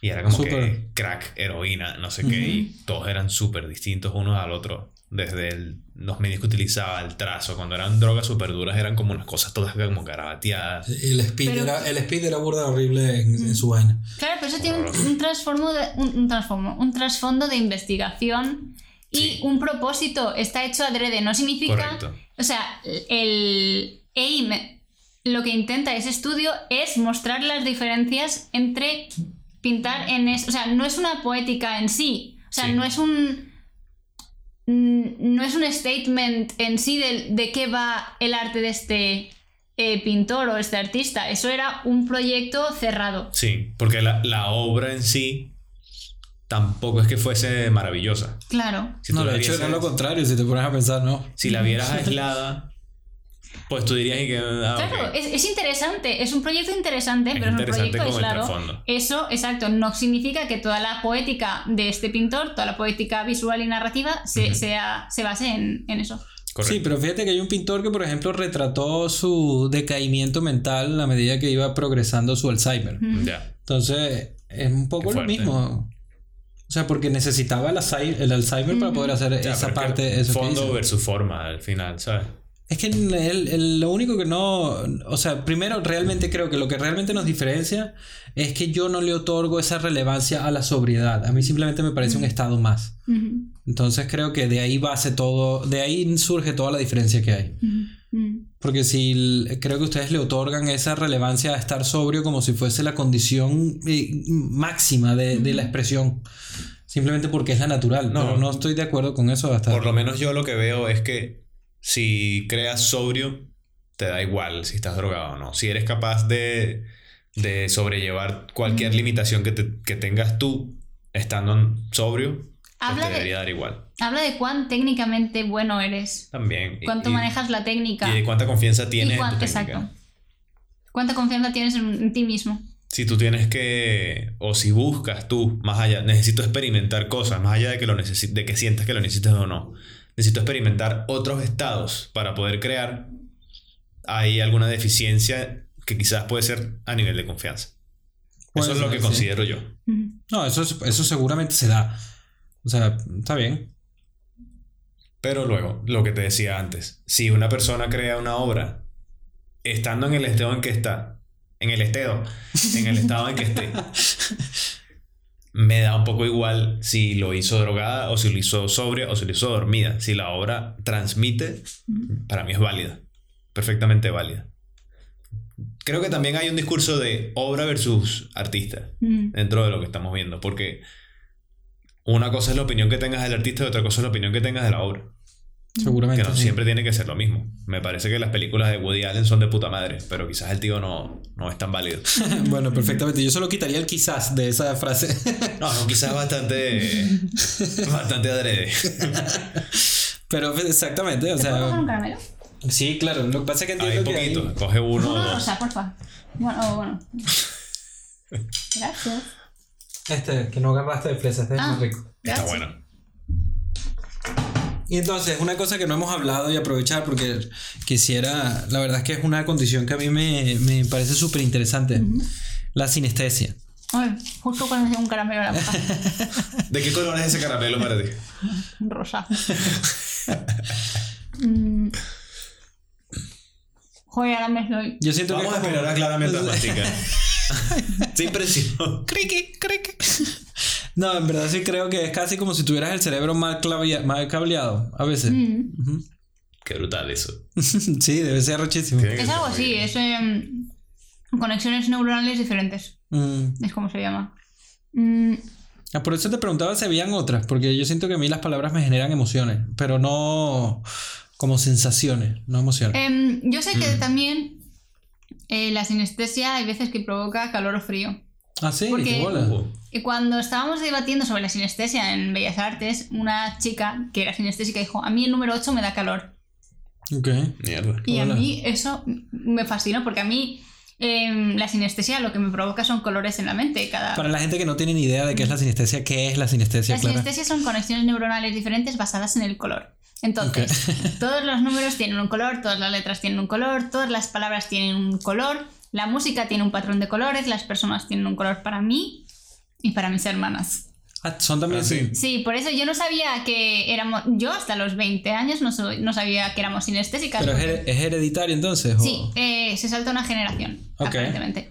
Y, por ejemplo, yo he crecido en mi casa de mis hermanas eh, en el desayuno decir, este miércoles es un poco verde. O este... Esto es naranja. O sea, ciencias es naranja. Y, y coincidían No. a veces nunca. Cada, cada sinestésico tiene su propio Claro. código de color. Claro. Pero es, es como, la, hand- como la letra manuscrita. Cada Es persona... también, bueno, claro, también he oído algunas personas que tienen sinestesia y, por ejemplo, lo- las palabras les asignan un sabor. Sí, también existe eh, ese tipo de sinestesia. Yo esa no la tengo. Creo. ¿A qué sabe el color azul? No la tengo. Pero te puedo decir que el azul es la E o el número 3. ¿Y las notas musicales? También. ¿De qué color es sol? Sol es, eh, es negro y amarillo. ¡Wow! Negro. No lo hubiese imaginado. Por la O, porque la O es negra. Entonces, Oh. tengo te el sonido sol. ¿Cambia por, por personas o es más o menos como.? Eh, no, cambia por persona. Ok. Entonces, te puedo decir que tal como lo veo escrito es un color, pero tal y como suena es otro color. Entonces es una combinación. Qué brutal. Sí. Y, y se mantiene tu impresión de las cosas. O sea, si tú, por ejemplo, ves una persona y la vuelves a ver en 10 años, ¿te Depende si que- son mis novios o no. Porque esta es una de las cosas. Eh, yo cuando me gusta alguien, o antes, cuando me gustaba alguien, lo sabía antes por el color que veía y me pasaba una semana diciendo, Clara, ¿no? ¿En serio? ¿En serio? Porque tenían, eh, les veía con un brochazo negro Ok. y eh, conforme el desenamoramiento pasaba, pues el negro se iba sustituyendo por el color que es la persona actual. Ok. O sea que es el brochazo lo que te indicaba Sí, de qué de- tal. Ostras. Mierda, negro. No, no, no, no, no. No, no, no, Clara. ¿En serio? ¿Me, estás- me estás tomando el pelo? Ostras, eso lo usas en tus libros. Deberías usarlo. No, no lo usaba en mis libros. Un recurso bastante interesante. Ni- ninguno de tus personajes es sinestésico. Mm, Hay un. Hay un. eh, No, ninguno de mis personajes es sinestésico, pero hay un momento en donde se nota que soy sinestésica. Porque cada dama, las siete damas, tienen un color. Es la dama negra, la dama azul, la dama Oh. tal y cual. Y eso, el nombre les viene porque cuando entran al colegio, tienen que firmar. Y firman poniendo la mano en un jardín en un, y, y sale una flor de un color que la representa. Entonces cada persona estaba representada de un color. Vale. Interesante. Y es como la firma. De todas las cosas que has hecho, ¿cuál es la que te ha sido más gratificante? Los libros. Esos tres. Esos tres libros, porque no he hecho, o sea, no he hecho tra- otra cosa que me costara tanto trabajo. Me costaron cinco años de, de- de sentarme y escribir. El resto de cosas me han venido muy fáciles de hacer. eh, se me da bien el dibujar y pintar, se me da medianamente bien. No, Eh, pintas bastante bien, sí. Bueno, sí, pero... De hecho, también hay, hay lo interesante del Instagram, una de las ¿Sí? pocas cosas que tiene buenas es que puedes ver, tu propia- puedes ver tu trayectoria. No, en general, yo te, después Sí. de que hice eso ya contigo, después me fui a mi casa y entonces me puse a ver mis primeros posts, pues me dio curiosidad. Y hay, logras ver las decisiones que pudo haber tomado cada artista Sí, según la época el en la que. Eso está fino, pues. Mm. ¿no? Pues sí, sí. Sí. Eh, pero sí, los libros es lo que Más, en lo que más me he esforzado y en lo que más me he arrojado. Y en donde Por- más, me, más me veo. ¿Dirías que tiene que ver con eh, que hay una relación esfuerzo-logro personal? ¿O no? Eh, no necesariamente, porque en realidad lo que mejor me ha salido siempre es lo que, en lo que menos me he esforzado. Tristemente. Puede haber, puede haber ahí alguna Pasa. verdad de esas casi místicas. Sí, exacto. De Pasa mucho. cuanto menos lo piensas, más pasa. Sí. Cuanto más quieres que pase algo, cuanto más lo quieres, menos pasa. Entonces, Y esa, esa porque esa, esa visión un poco calculadora que tienes de quizás la vida y las cosas en general, claro, porque no te pesa o sí te pesa. no, no me pesa porque al haberme esforzado tanto en los libros y ver que me esfuerzo cero en arte y llego más, mi, calcula, mi cálculo está en Pues esto. Pues esto, exacto, exacto. Pues esto y de esta manera. Y yo sé que, dado mi trayectoria, esto le puede interesar a este tipo de personas, a este tipo de personas, a este otro tipo, o, y cosas así. No lo sé. ¿Hasta qué punto podemos saber a, a dónde llegan las cosas que hacemos? Bueno, en Instagram yo es que tengo una cuenta eh, de empresa, entonces Mm. puedo ver el alcance. Sí, ves los, los insights. Sí, yo también, pero no, no, estoy, no estoy tan seguro de que eso me, re- me responda a la pregunta a nivel personal de cuando tú lanzas algo, Ajá. se lo lleva la vida. No, o sea, da igual, no se sabe a quién le llega, a quién no. ¿No te ha pasado que a veces un post que dice Sí, cualquier sí. vaina es el que más engagement tiene y Sí. es el que más resonó con algo? Sí. Ujú. Bueno, es lo que acaba de decir, Clara. Quizás un- una cosa que tú creaste que no le habías dado demasiada. No lo habías pensado demasiado, Ujú. pues se porta mejor de lo que esperaba. Y has intentado como entender por qué, Eh, sí, para replicarlo. Sí. De normal es porque a quien eh, del normal analizo qué es, quién es el que la persona o las personas que han respondido veo que tienen en común y de ahí extraigo mis conclusiones para el siguiente post. Ah, verga, o sea, te vas a, a, quién le dio. Sí, a, con sí, quién sí, resonó. claro. Claro, yo mm, es- digo que es muy, está muy calculado porque yo veo qué personas eh, han respondido a qué, qué edad tienen, qué les gusta. Eh, son hombres, mujeres, eh, heteros, gays, eh, porque para mí eso, eso cuenta mucho. Sí, Eh, claro. Y el gusto, en qué edad están, en qué momento vital están. Y una vez que tienes esa información, claro, ¿qué haces? Eh, hago, por ejemplo, eh, cuanto más cerca están de mi, de mi edad y de mi momento vital, más auténtico será el post que yo haga. Y, eh, por ejemplo, mi clientela principal o quienes ven mi Instagram son sobre todo del norte de Europa y del este de Europa. entre 20 5 y 34 años. Eso es, eh, eso es mi segmento, mi mayor segmento. Y luego sé que tengo un segmento bastante grande de los 18 a los 24 años. Entonces, eh, ¿qué quieren los de 18 y 24 años? Lo que buscan es inspiración, eh, los de 25 y 34 años ya han soñado, ahora están intentando formar hogares, están for- intentando formar, pues eso, una base, un- están buscando un sitio donde vivir. Los de 18 años suenan más, sueñan más, con lo cual buscan contenido más eh, aspira- aspirational. Sí, sí. Entonces, eh, pues yo creo contenido más aspirational. mediante mis viajes, mis fotos de, de chica mona, mis retratos. Lo- Sí, eh, ¿Cuál es, ¿Cuál es el endgame de Clara? el endgame es cómprame el producto, Ok. pero que te guste quien lo hace. Mm. Ok. Que, lo res- que respetes a quien lo hace. Entonces, por ejemplo, para mí, Sí, está bien. Es consono con lo que veníamos hablando. hace un Exacto. eh, Yo, para los... 36 años again. Exacto, para mí... eh, Próstata y cerveza. Para mí, por ejemplo, eh, este año durante la pandemia he pintado muchas cosas de, de mi casa y de mi cocina y eso se ha vendido todo y quien lo ha comprado, gente que está, pues eso, Sí. buscando resonar más con un ambiente más eh, de domicilio, de, de casa. Claro. Es que es muy genuino. Lo que has estado creando me parece súper genuino. Ay, gracias. Porque es, es tu vida. O sea, e- esos cuadros que haces de, de la vista que tú tienes, que tienes como unas botellas y unas plantas, no sé qué, en, en tu ventana, es como si pintaras un día, ¿sabes? Sí. Y al final es como una emoción. Ese día tenía estas emociones y plasmé esto de esta manera. ¿Y quién se va a sentir... eh, ¿A quién le va a traer eso? ¿A un niño de 18 años? No. Claro. Le- a, alguien- a una persona que trabaja desde casa, sí. A una persona que tiene hijos y tal y cual, también. Sí. Porque son como que es decorativo, es un fin más decorativo. O bueno, quizás una persona mayor que, que le evoque algo, algún recuerdo, Exacto, ¿sabes? Sí. Interesante. Mm. No había planteado el. No me había planteado el, la interpretación distinta de- dependiendo de la edad. Claro, sí, sí, porque yo lo que empecé eh, creando eh, cuando salí de la universidad eran retratos y hasta y he estado creando retratos muchos años hasta que me he cansado un poco de pintar a gente y me ha apetecido más mirar a mi alrededor. Ya. Mm. Qué guay. Sí.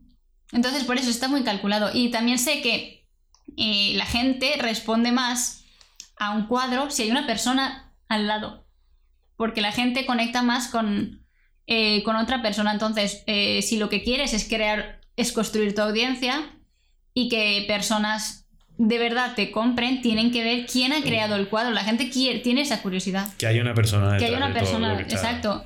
Y no una cuenta de Instagram, porque una cuenta de. Instagram puede ser cualquiera y eso no te da confianza. Claro. Puede ser un bot. Exacto. Pueden ser cinco personas llevando la misma cuenta. Exacto. Eso es interesante. Yo es que paso ¿De qué? de ser una persona en Instagram. Ah, sí, como una figura pública. Sí, o sea, como, como estábamos comentando, o sea, Clara dice que el que se vea una persona junto a la obra influye mucho para que la persona que está viendo lo entienda que hay una, un Persona ser humano creando. Exacto, que da esa confianza. A mí me, me han contactado mucho por Instagram para comprarme obra porque me han visto eh, al lado de la obra, saben que soy, soy una persona normal, que respondo normal, que tengo, eh, pues eso, me pone en cara, entonces eso da confianza. Al momento de pagar, de comprar algo. De comprar algo, claro, porque si tú ves a alguien que va muy de artista y de... ah, tú no sabes, esta persona, esta persona loca, ¿qué te va a pedir? Eh, ¿Por dónde va a salir? Eh, ¿Va Ya. a ser tal y cual? Sí, En las redes sociales hay que crear confianza. Si pretendes vender a través de Instagram. Claro. A mí, más bien, todo, yo em, desde toda la vida fue lo contrario. Nunca quise que me vieran. O sea, no me interesaba. Nunca, nunca quise que. me- para mí era más importante que la obra hablase por sí misma. Como. Y, y, y no, y eh, o sea, le aprendí lo que estás diciendo. Pues tiene, tiene eso. Claro, lo que pasa pero- es que era en contra de lo que yo soy, pues. Depende de quién sea tu público y qué nivel económico tenga tu público y qué nivel de educación tenga tu público. Porque una persona normal, mid-class, Ujú. eh, le vas a facilitar la vida si le enseñas tu cara. Porque tiene mucha. Tiene. La, la vida es complicada para que además la gente se ponga a investigar quién ha hecho tal y quién hace cual. Sí. Eh, avanzas más, eh, tienes más ventajas y les facilitas el trabajo. Sí, está bien. Es cierto que nunca he estado tan interesado en vender. O sea, nunca, nunca ha sido algo que, que me haya pesado tanto. Entonces quizás no he tomado cierto tipo de decisiones por eso. Pero ahora ya, bueno, más, más estar ahí en, en el espacio público que un podcast y YouTube y eso no hay, pues. Ya. Es tu cara, es vídeo, porque las fotos es Instagram es otra cosa, pero el vídeo no hay Nos nada. vieron, Ya nos vieron. Sí, exacto, ya no hay nada que hacer, ya sabes quién soy, cómo No hay soy. filtros. Temporada 4, máscaras de Daft Punk. De hecho, sí te viene bastante bien el, el YouTube al momento de... Hay un, quizás yo creo que una de las cosas que más hemos cambiado nosotros es al principio llegas al espacio público como alguien que no es público, pero después te das cuenta de que las opiniones que tienen... Independientemente de que las escuche una persona o un millón, llegan a algún lugar. Entonces como que tienes una cierta sensación de responsabilidad en cuanto a cuán- qué tan comedido debe ser al momento de expresar opiniones o no. O sea, cuando nosotros hemos hablado incluso, por ejemplo, con Marta o con Marcos, que hablamos de cosas como de lenguaje inclusivo, de feminismo y tal, siempre intentamos ser mucho más explicativos para que no nos malinterpreten. pues. Sí. ¿Sabes? Que no se vaya por donde no es la vaina. Porque de- quién sabe qué está entendiendo quién de qué. Ya. Mm. Pero bueno, ¿Sabes está bien. entendiendo quién de qué. Sí, otra frase para... Otra frase. Ray pelado del tamaño de un chupire. Pero bueno, está bien. O sea, es un poco peculiar. Fíjate que no, es, es, es una sorpresa interesante. No pensé que serías tan... Guay. pensé- no, guay eres totalmente. Y sigo, sigo totalmente admirando todo lo que has hecho, en verdad. es es la, la parte calculadora y la parte económica que no, no vi. O sea, no, no, no, no, no me saltó. Claro, eso es ¿Sabes? porque lo hago muy bien. Eso es la parte calculadora que no te enseño la empresa que hay detrás. Sí, pareces mucho más hippie y menos, menos comerciante de lo que eres. Sí, sí. Por eso, pero porque quiero dar esa imagen. Mm. Pero entonces, no sé, es que tengo, tengo cier- cier- cier- ciertos sentimientos encontrados con la apuesta, sí. Muy bien. Porque no, es como, como tú dijiste, un poco contradictorio. Entre la espontaneidad y el control. Cuando dije que era contradictorio, ¿qué? El- entre la espontaneidad y el ser controlador. Ah, bueno, sí. No se puede ser espontáneo dentro de lo razonable. Exacto, exactamente. Entonces, es que- o sea, me da la curiosidad de saber de quién eres realmente entonces. ¿Eres, eres la espontánea, la No. artista o eres... eh, no, es que no quiero usar calculador porque siento que hay una sí, connotación que no me gusta ahí. Pero has dicho calculador como siete veces. Pero porque eso lo has dicho tú, no porque no, yo no, no... no, No. Maldito. Yo soy. Poniéndome en aprietos otra vez. Si Siempre. tengo que elegir entre si soy espontánea o no, no soy espontánea. Ok. Pero porque hay que escoger. No, para no, nada. no, porque. Pero lo que sí que es cierto es que por mi forma de ser, mi approach es muy relajado. Pero porque ya tengo los mecanismos calculadores puestos en marcha. Entonces yo ya confío que eso funciona. Ok, está bien. Tú confías en el sistema que tienes implementado. Exacto, exacto. Está Porque a mí no me ha preocupado la pandemia mucho.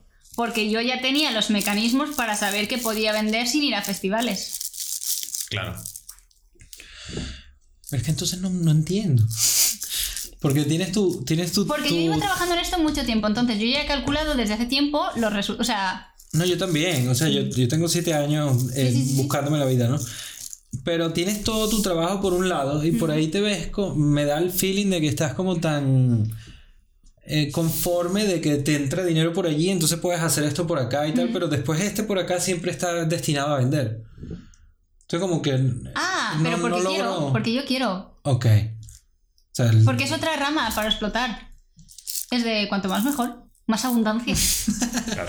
Sí, no, está bien. El otro día vi un video de Bukowski explicando por qué ahora consideraba el dinero tan importante, ¿no? Y era que él no quería que le faltara ninguna comida más nunca, entonces que todo el dinero que le dieran Coño, give it to normal. me. Normal. Sí, eh, pues está bien, o sea, no tengo ningún prejuicio contra el dinero. El dinero es libertad. Sí, sí. Y, y bien, La, la, la libertad máxima es la libertad económica. sí, correcto, sí. Pero no sé, eh, eh, supongo que la- me da curiosidad simplemente porque no, no lo vi. Eso es porque hago muy bien mi trabajo. Cágate, bien. Sí. Pues mira, creo que hay que ir cortando ya. ¿Cuánto tenemos? Dos Tenemos- horas. Llevamos dos horitas. ¡Wow! Sí, son las seis de la tarde ya. Pues nada, Clara, muchísimas gracias Espérate, por, espérate, por espérate. venir. Coño, ¿qué vas a hacer ahora? Pero es que no lo puedes cortar así, no, ¿Hasta o sea, cuándo? coño, Coño, ah. las gracias, pero esta vaina siempre dura como 10 minutos. No, exacto, porque es que tú avisas el Ay, fin y tenemos un ahí como un mini, mini, nos vamos. Sí. ¿Qué estás haciendo? Estoy buscando las notas para ver si se me olvidó algo que quisiera importante, eh, ¿sabes? Coño.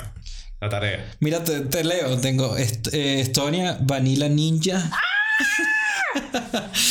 Tengo Munro Fantástico. ¿El qué? No, de eso debe ser. No, Butterflies Under the Bridge. Ah, esos son mis Ser y parecer, los autores, identidad retratada. Sí, son todas mis expos.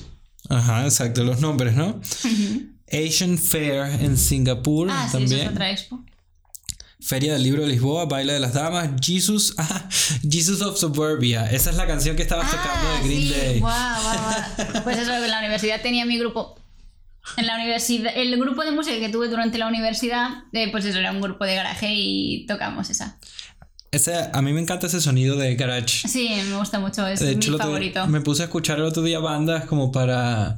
Porque normalmente cuando eh, nace ese sonido son porque tienen mal bajo presupuesto, porque no tienen realmente la experiencia ni, ni ¿Cuánta lo- vaina?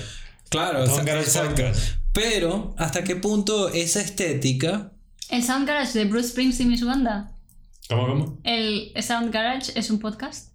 No, no, este podcast. Garage Podcast. Él está diciendo que tiene, que tiene todas las, con- las condiciones y ah, las ah. características que tiene este espacio. el- si fuésemos una banda seríamos una... una- Ah, sí, sí, sí. Pero hasta qué punto alguien, alguna banda quisiera replicar ese sonido adrede porque transmite. O sea, hasta qué punto realmente estás enamorado de eso. Coño, el grunge, ¿sabes? Sí. El grunge se supone que es una vaina como underground y toda de Sí. Pero mira qué bien que habéis traído esta, este tema porque lo puedo linkar con por qué ha ganado Italia en Eurovisión este año. Ok, Toma ya. ¿por qué? Porque eh, el punk y el rock siempre surgen eh, cuando hay eh, inse- inestabilidad, inseguridad social, inseguridad económica. ¿Qué es lo que ha pasado en esta pandemia? ¿Qué tiene la gente Sí. ganas de gritar, no de irse de fiesta? Por eso ha ganado otra vez un sonido Estoy de acuerdo, sí. Muy bien. así. Es válido. El, Muy especialmente más el punk que el grunge. Mm. O sea, el, el, el grunge tuvo algo que no tuvo el punk también y es que viene, bueno, más o menos a la misma época, ¿no? Lo que Por pasa es que el punk... Un hijo del punk. Sí, exacto, es un hijo del punk. Pero cierto, siento que el grunge atentó más contra los, los, los conciertos de estadio, contra la laca y con toda la exageración que tenía en los 70. Pero no fueron los 80. pretensiones que tuvo el punk nunca. Por eso, exacto. Entonces hay una connotación, esa connotación que tiene el grunge que no tiene el punk. Pero sí, pues obviamente ganaron por eso, sí, estoy de acuerdo con esa observación, pues. A pesar de que no lo vi, no vi el Eurovi- no he visto ningún Eurovisión. pero no sé de qué carajo estás hablando. No, sé que ganó, sé que ganó, Sí, sí. Sé, que gan- sé que ganó, pero no lo vi, pues. ¿Qué más tenía aquí? Vamos a ver. Eh, corre Tomás, rol, ah, roles invertidos. No sé por qué tengo eso. Tengo corre Tomás. Ah, ajá, porque están los Ah, roles invertidos sí, en el libro. Sí, sí, sí. O sea, completamente. Sí, sí, es la El amo de casa y la mujer militar. Exacto. Porque me, me causó gracia que, que fue eh, además blanco y negro. Sí. En, en el libro el papá es el amo de casa, o sea, él realiza las- los quehaceres de la casa y la mujer eh, está, es militar. Quizás es un poco aspiracional, porque yo nunca me he visto en el rol de ama de casa o de madre que cuida del hijo y no tiene nada que hacer. Y quizá mis novios es lo que han pretendido de mí o me han dicho. Mal- eh, mal- escogieron mal ellos. Escogieron mal, exacto. Bueno, también escogí yo mal. Eh, Sí, Ese brochazo negro. ese brochazo negro. brochazo negro. Ok. Y pues, eh, eh, pues debió ser mi momento de rebelarme contra lo que, ¿Te gusta que la... mí. O sea, el- eh, ¿Te gusta la actividad física a nivel así como de militar o escalar o salir a correr? No, o- no especialmente. Soy. eh, hago, hago deporte, o sea, pero soy más de gimnasio, de ir a clase de yoga, de pilates, de body pump, pero eso. mm, lo de escalar es, es, eh, muy reciente eh, porque mi hermana escala y he probado dos veces y creo que ahí se va a quedar todo. Para mí no fue nada intuitivo escalar, pero creo que tiene algo muy interesante y es que me parece que es el colmo de hacer nada. Porque pasas dos horas o tres horas enfrente de una pared sin hacer nada y realmente estás haciendo algo. Eh, sí y no. sin hacer nada. Mira, No, yo no, tengo. no te mueves, no te desplazas, no, nada, no ¿sabes? sé, es como... No lo veo de esa manera. Yo, eh, porque tengo otro amigo que escala también, he establecido un paralelismo entre el muralismo y la escalada. Son dos formas de enfrentarte a una pared. Ok, sí, Eh, está bien, burde el- bien. el- la escalada, tú intentas escalar y sobreponer y sobrepasar a los problemas. Cuando pintas un mural, lo que haces es integrar el problema y embellecerlo. Mm. Está bien, muy bonita Fusionarte con reflexión, sí. A ver, ¿qué más? Ah, claro, porque el- tu sinestesia decía que era grafeme o gra... eh, Grafema, sí, creo que es. es- ¿Cómo se llama? Oye, muy bien. Sí, es que tengo todas mis notas. Eh, ¿Qué más? Ah, el Blue Balls Festival, que eso es, es como una clase de performance. No, no, no, eso fue, eso fue eh, un, un festival de música, un concierto donde tocaban Alanis Morissette y Tom Odell. Entonces, en, Europa, en Europa del Norte, o bueno, y el Este, eh, porque Suiza está más al este, eh, eh, ahora hay un movimiento de pintar en directo, entonces es como ir a un concierto. Y yo tenía mi escenario, que estaba delante del escenario principal, tenía un escenario pequeñito, o sea, más pequeñito, y con un lienzo de dos metros por dos Sí, metros. lo vi. Te vi pi- pintando y todo. Y pintaba, y eso era como telo- ser telonera de. Sí, es que de- de una de las cosas que decías en el, en el, en el description era de que siempre quisiste formar parte de un festival como de música y que nunca pensaste que lo harías a través de la pintura. Exacto. Porque yo tenía un grupo de música bastante potente eh, a los 15 años y de hecho estábamos en discográfica y tal y cual. Ah, coño, felicidades. Gracias. Eh, O sea que no es un sueño frustrado. no, porque eh, lo estoy viviendo ahora a través del arte, que no funcionó con mi grupo de música, eh, pero he llegado más lejos pintando. Qué bien. Sí, sí. Ah, bueno, me daba risa lo del el vestido glam que puse aquí, glam, entre paréntesis, el Eurovisión. Tiene un vestido bien, sí. es bien bonito, ¿verdad? Gracias, gracias. Sí, y súper. ¿Por qué la Eurovisión tiene esta, toda esta como feeling setentoso? Eh, Siempre. O sea, es como que el, el tiempo pasa y ellos se quedaron ahí en, en la estética setentosa. Porque somos un poco como urracas, nos gusta lo brillante, entonces es la excusa perfecta para ponerte toda la purpurina y el brilli brilli que de normal no puedes. Y qué vida más triste. No. Que no puedas ponerte un vestido de, de disco ball y de brilli brilli para irte a trabajar todos los días. Podrías ponerte la performance de un año entero, salir así, siempre con purpurina y. He de decir que para mí sería peligroso. Una de las fan... sí, no, como mujer es peligroso llevar un vestido así para ir a la calle en un día Ah, normal, bueno, en sí. calles normales. Sí. Especialmente en callejones a las 3 de la mañana. cosas Exacto, así. exacto. Vale, ya entendí. Ojalá pudiera, eh, ojalá pudiera. Mm. Ah, bueno, 15 años tengo porque sí me pareció interesante lo de que aprend- eh, o sea, de que tu acercamiento a la escritura fuese a la inversa. Hmm. Que decías en una entrevista que eh, no tenías una escritura cronológica. Exacto, porque qué rollo escribir de principio a fin. Yo quería escribir lo que me apetecía en ese momento y en ese momento se me había ocurrido una idea loca para el medio, pues eh, si quieres ser mm, auténtico con lo que estás sintiendo... Pero eso y- es muy espontáneo, ¿ves? Entonces es como... Vale, quizá no soy calculadora a nivel eh, en mi escritura, soy calculadora a nivel eh, de pintura. Ok, está bien. Mira, eso es, sí, sí, sí, creo que eso es, eso es la vertiente. Eso hemos dado en el punto. Ah, bueno, lo otro... ah, es que lo de que no dejaban ver lo de la televisión me resonó con lo que tú haces. Que no sé a qué te refieres. El- ¿A bueno, tu hija le vas a dejar ver la tele? es que la madre de ella... Pero explícalo tú, por A, ver, favor. a mí mis padres no me... Bueno, mi madre no me dejaba ver la tele. Eh, Nunca. No, yo solo podía ver películas una vez o los fines de semana y tenía que ser Disney. Y por alguna razón, bueno, yo no vi la tele hasta los 14 años Toma ya. y solo me dejaron me dejaban ver Eurovisión a los 11. 11, eh, a partir de los 11 me dejaban ver Eurovisión y a partir pues eso de los de los ca- 13, 14 hasta podía ver el telediario. Toma ya. Exacto. Eso me resonó con lo que tú haces, pues. Bueno, pero eso es porque ahorita mi hija es pequeña. Tiene Tres años. No, yo entiendo, pero esto cuando empezó todo desde siempre, desde, Desde cero. siempre, desde cero. No, no lo veo mal. No, es un poco lo que tú haces, solo que tú lo planteas menos extremo, pues. Pero que yo no podía ver dibujitos a la vuelta del cole, yo no podía ver dibujos por la mañana, no podía Ya. ver tal y cual, solo podía los sábados y domingos una, una o dos pelis máximo. Ya. O sea, porque al final el, el móvil o un televisor es lo mismo, pues. Sí, una sí, Sí, sí, pantalla. pantalla en general. Y lo último era mandarle un saludo a Nacho Cabrera, que me gustó su camiseta de color. Ese es su Le- padre. Sí, sí. Mi padre es un personaje y le quiero mucho. Y es em, mi fan number one y somos un equipo. Qué bien, Y coño. un abrazo para mi madre también para que no se Ah, sí, sí, mi madre también. Y para mi madrastra también para que no se sientan em, aisladas. Excluida. Excluidas, excluidas. Dirías que esta eh, excelencia que tienes al momento de afrontar la vida, casi una vida, diría, virtuosa, viene de, de tu madre. O sea, porque la- te lo juro que la, la foto de la mamá es como ver a, a mamá- eh, doña, doña Bárbara, ¿sabes? Doña señora así, ¿sabes? Súper como digna e imponente. Mm,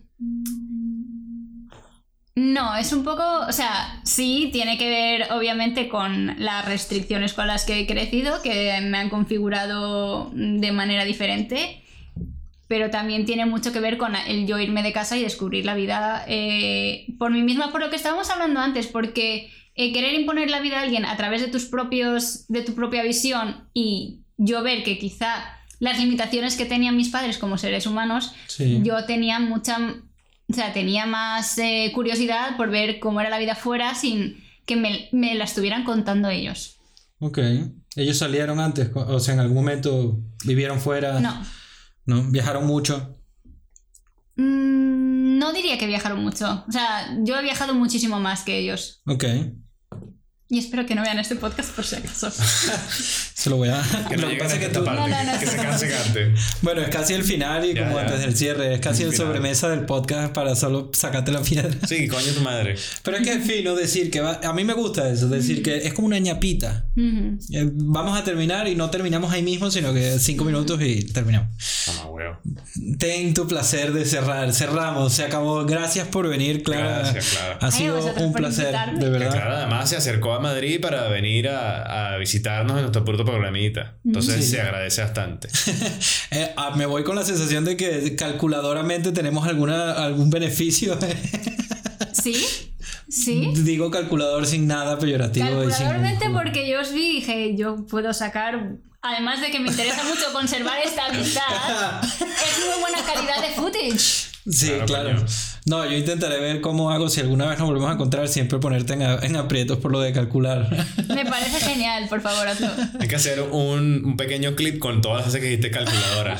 Ella. Tú. No, yo no. Pero a ver. Haz el pequeño clip. Ok, lo voy a hacer. Pero- Yo solo uso la palabra porque tú lo usaste. No, pero me parece Ah, muy bien. vale. Lo dije ayer. Ayer, me ponen- estuve, ayer estuve en una, en una entrevista que me hizo la Universidad, eh, la Facultad de Bellas Artes de Valencia. Sí, Y dije lo mismo, que eh, yo he tomado riesgos calculados. sí, claro, ok. Está bien. Y en ese momento también son cosas calculadas, eh, post calculados. Mm, que a lo mejor, no, no quiero decir nunca digas nunca, pero yo lo que pongo en mi Instagram, todo tiene un propósito. Aunque tú Mm. pienses que eh, es una foto mía mona. No, es porque yo sé que te va a llamar la atención, vas a ir a mi feed, vas a ver todo lo que hago y potencialmente estoy ganando dinero con una foto porque puede que me compres un libro, puede que me compres un retrato, puede que me hagas un encargo. Entonces, Sí, sí. una foto simple, va, o sea, tiene un trasfondo detrás.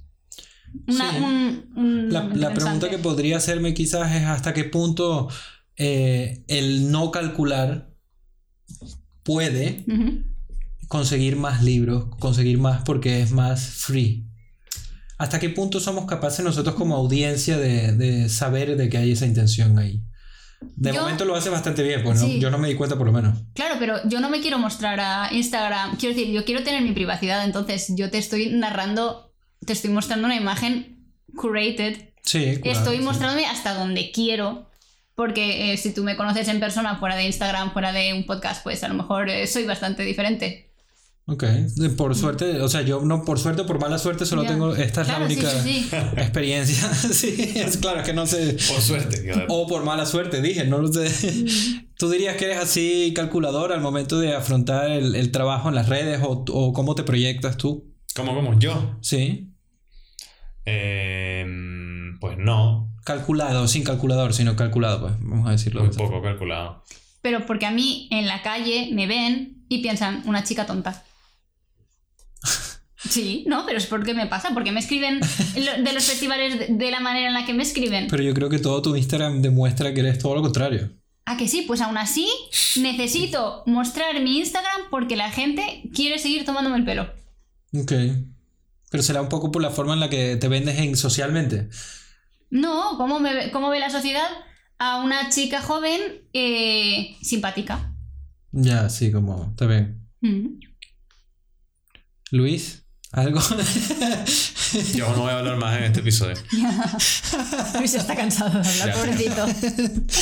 y eso que él, él está súper fiebrudo con rodar episodios y hablar y, estoy- le- y estoy en verdad... pero está, o sea, ya pues llevamos un buen rato, entiendo. Sí, Sí, sí, yo es que soy inagotable. Sí, eres una ladilla. Luis, cierra, vamos. Ya, ya, nos vamos entonces. Chao. Adiós a todos. Suscríbanse, Adiós. mierda. Y denles likes y, y coméntenos qué han opinado.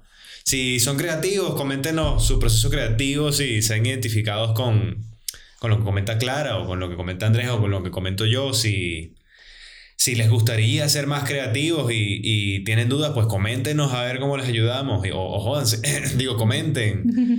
Em, ¿Qué más pudiésemos pedir a la gente, Andrés? Yo, yo pediría que si, como me da la sensación de que Clara va a compartir esto, si alguien del nicho de Clara se ha sorprendido con lo que, eh, con lo que no de Clara, de compártanlo, sí. Sí, sí. Y pues bueno, nada, gracias por estar aquí. Gracias a ustedes. Gracias a ti, vaina. Clara, y gracias a ti de nuevo, Luis, Andrés, como siempre. den, eh, digo gracias. y nos vemos en la siguiente. Yeah, baby. Bye. Chao. Qué guay. Oye, me lo pasa muy bien. Sí, yo también, la verdad, ha sido un placer por lo menos para mí que estuvieras aquí. Estuvo muy bien, coño. Estuvo muy bien. Ay, miércoles. Qué cansado. Y ahora te queda un viaje a Valencia. Sí. ¿Cuánto? Eh, dos horas como máximo. Dos horitas. Dos horas, sí, dos horas. Coño, pero no es tan rápido, ¿no? Para hacer el ave. Eh, Es lejos. hombre, de normal. No es en dos horas en carro. No, No, son cuatro. tres. Son cuatro horas Ah, en vale. coche. Ok. La vez que fui a Valencia fui desde Almería, no. Ah, Sí, no, me- de verdad no me gustó nada Valencia, pues lo No. reconozco, ¿no? no pasa Por lo nada. menos ciudad, quizás la comunidad no la conocí lo Me suficiente. gusta mucho. Pero sentí que, pues, es que quizás fue donde me paré. Por mala suerte me detuve en una playa que estaba demasiado sucia. Vengo de Almería, que parece casi más bien solo naturaleza. otro tipo de playa, Sí, sí. Entonces, bueno, pudo haber sido eso. Ujú. Pero a mí me gusta también esa. Cabañal y Malvarrosa, todo eso a mí me parece que está bien. No, a todo el mundo le gusta Valencia. Mi, mi, mi opinión es un popular, no es popular. Es un popular, o sea, no es popular. Gracias por explicarnos, Andrés. Oye, pero es porque hay un. Lo de un popular opinion es un podcast, por eso lo digo, no es. Es una, es una frase antes de ser un podcast, seguramente. Sí. Mira, voy a sacar las últimas cervezas. Muy bien. Que ahora- ¿Te vale? Me vale. No te lo había servido antes porque estabas ahí a tu ritmo, ¿sabes? Te vi. Llevarlo con calma. No recojas, Luis. please. No, no, solamente quita esto que me molesta. Vamos a quitar todo. Bueno, ha sido un episodio para mí por lo menos bastante agradable. Dame Ah, me lo pasa muy bien. disco Salud. duro, eso sí. Para ir pasando. Yeah, baby. Salud. Gracias, ha sido un placer conocerte. Gracias. Igualmente.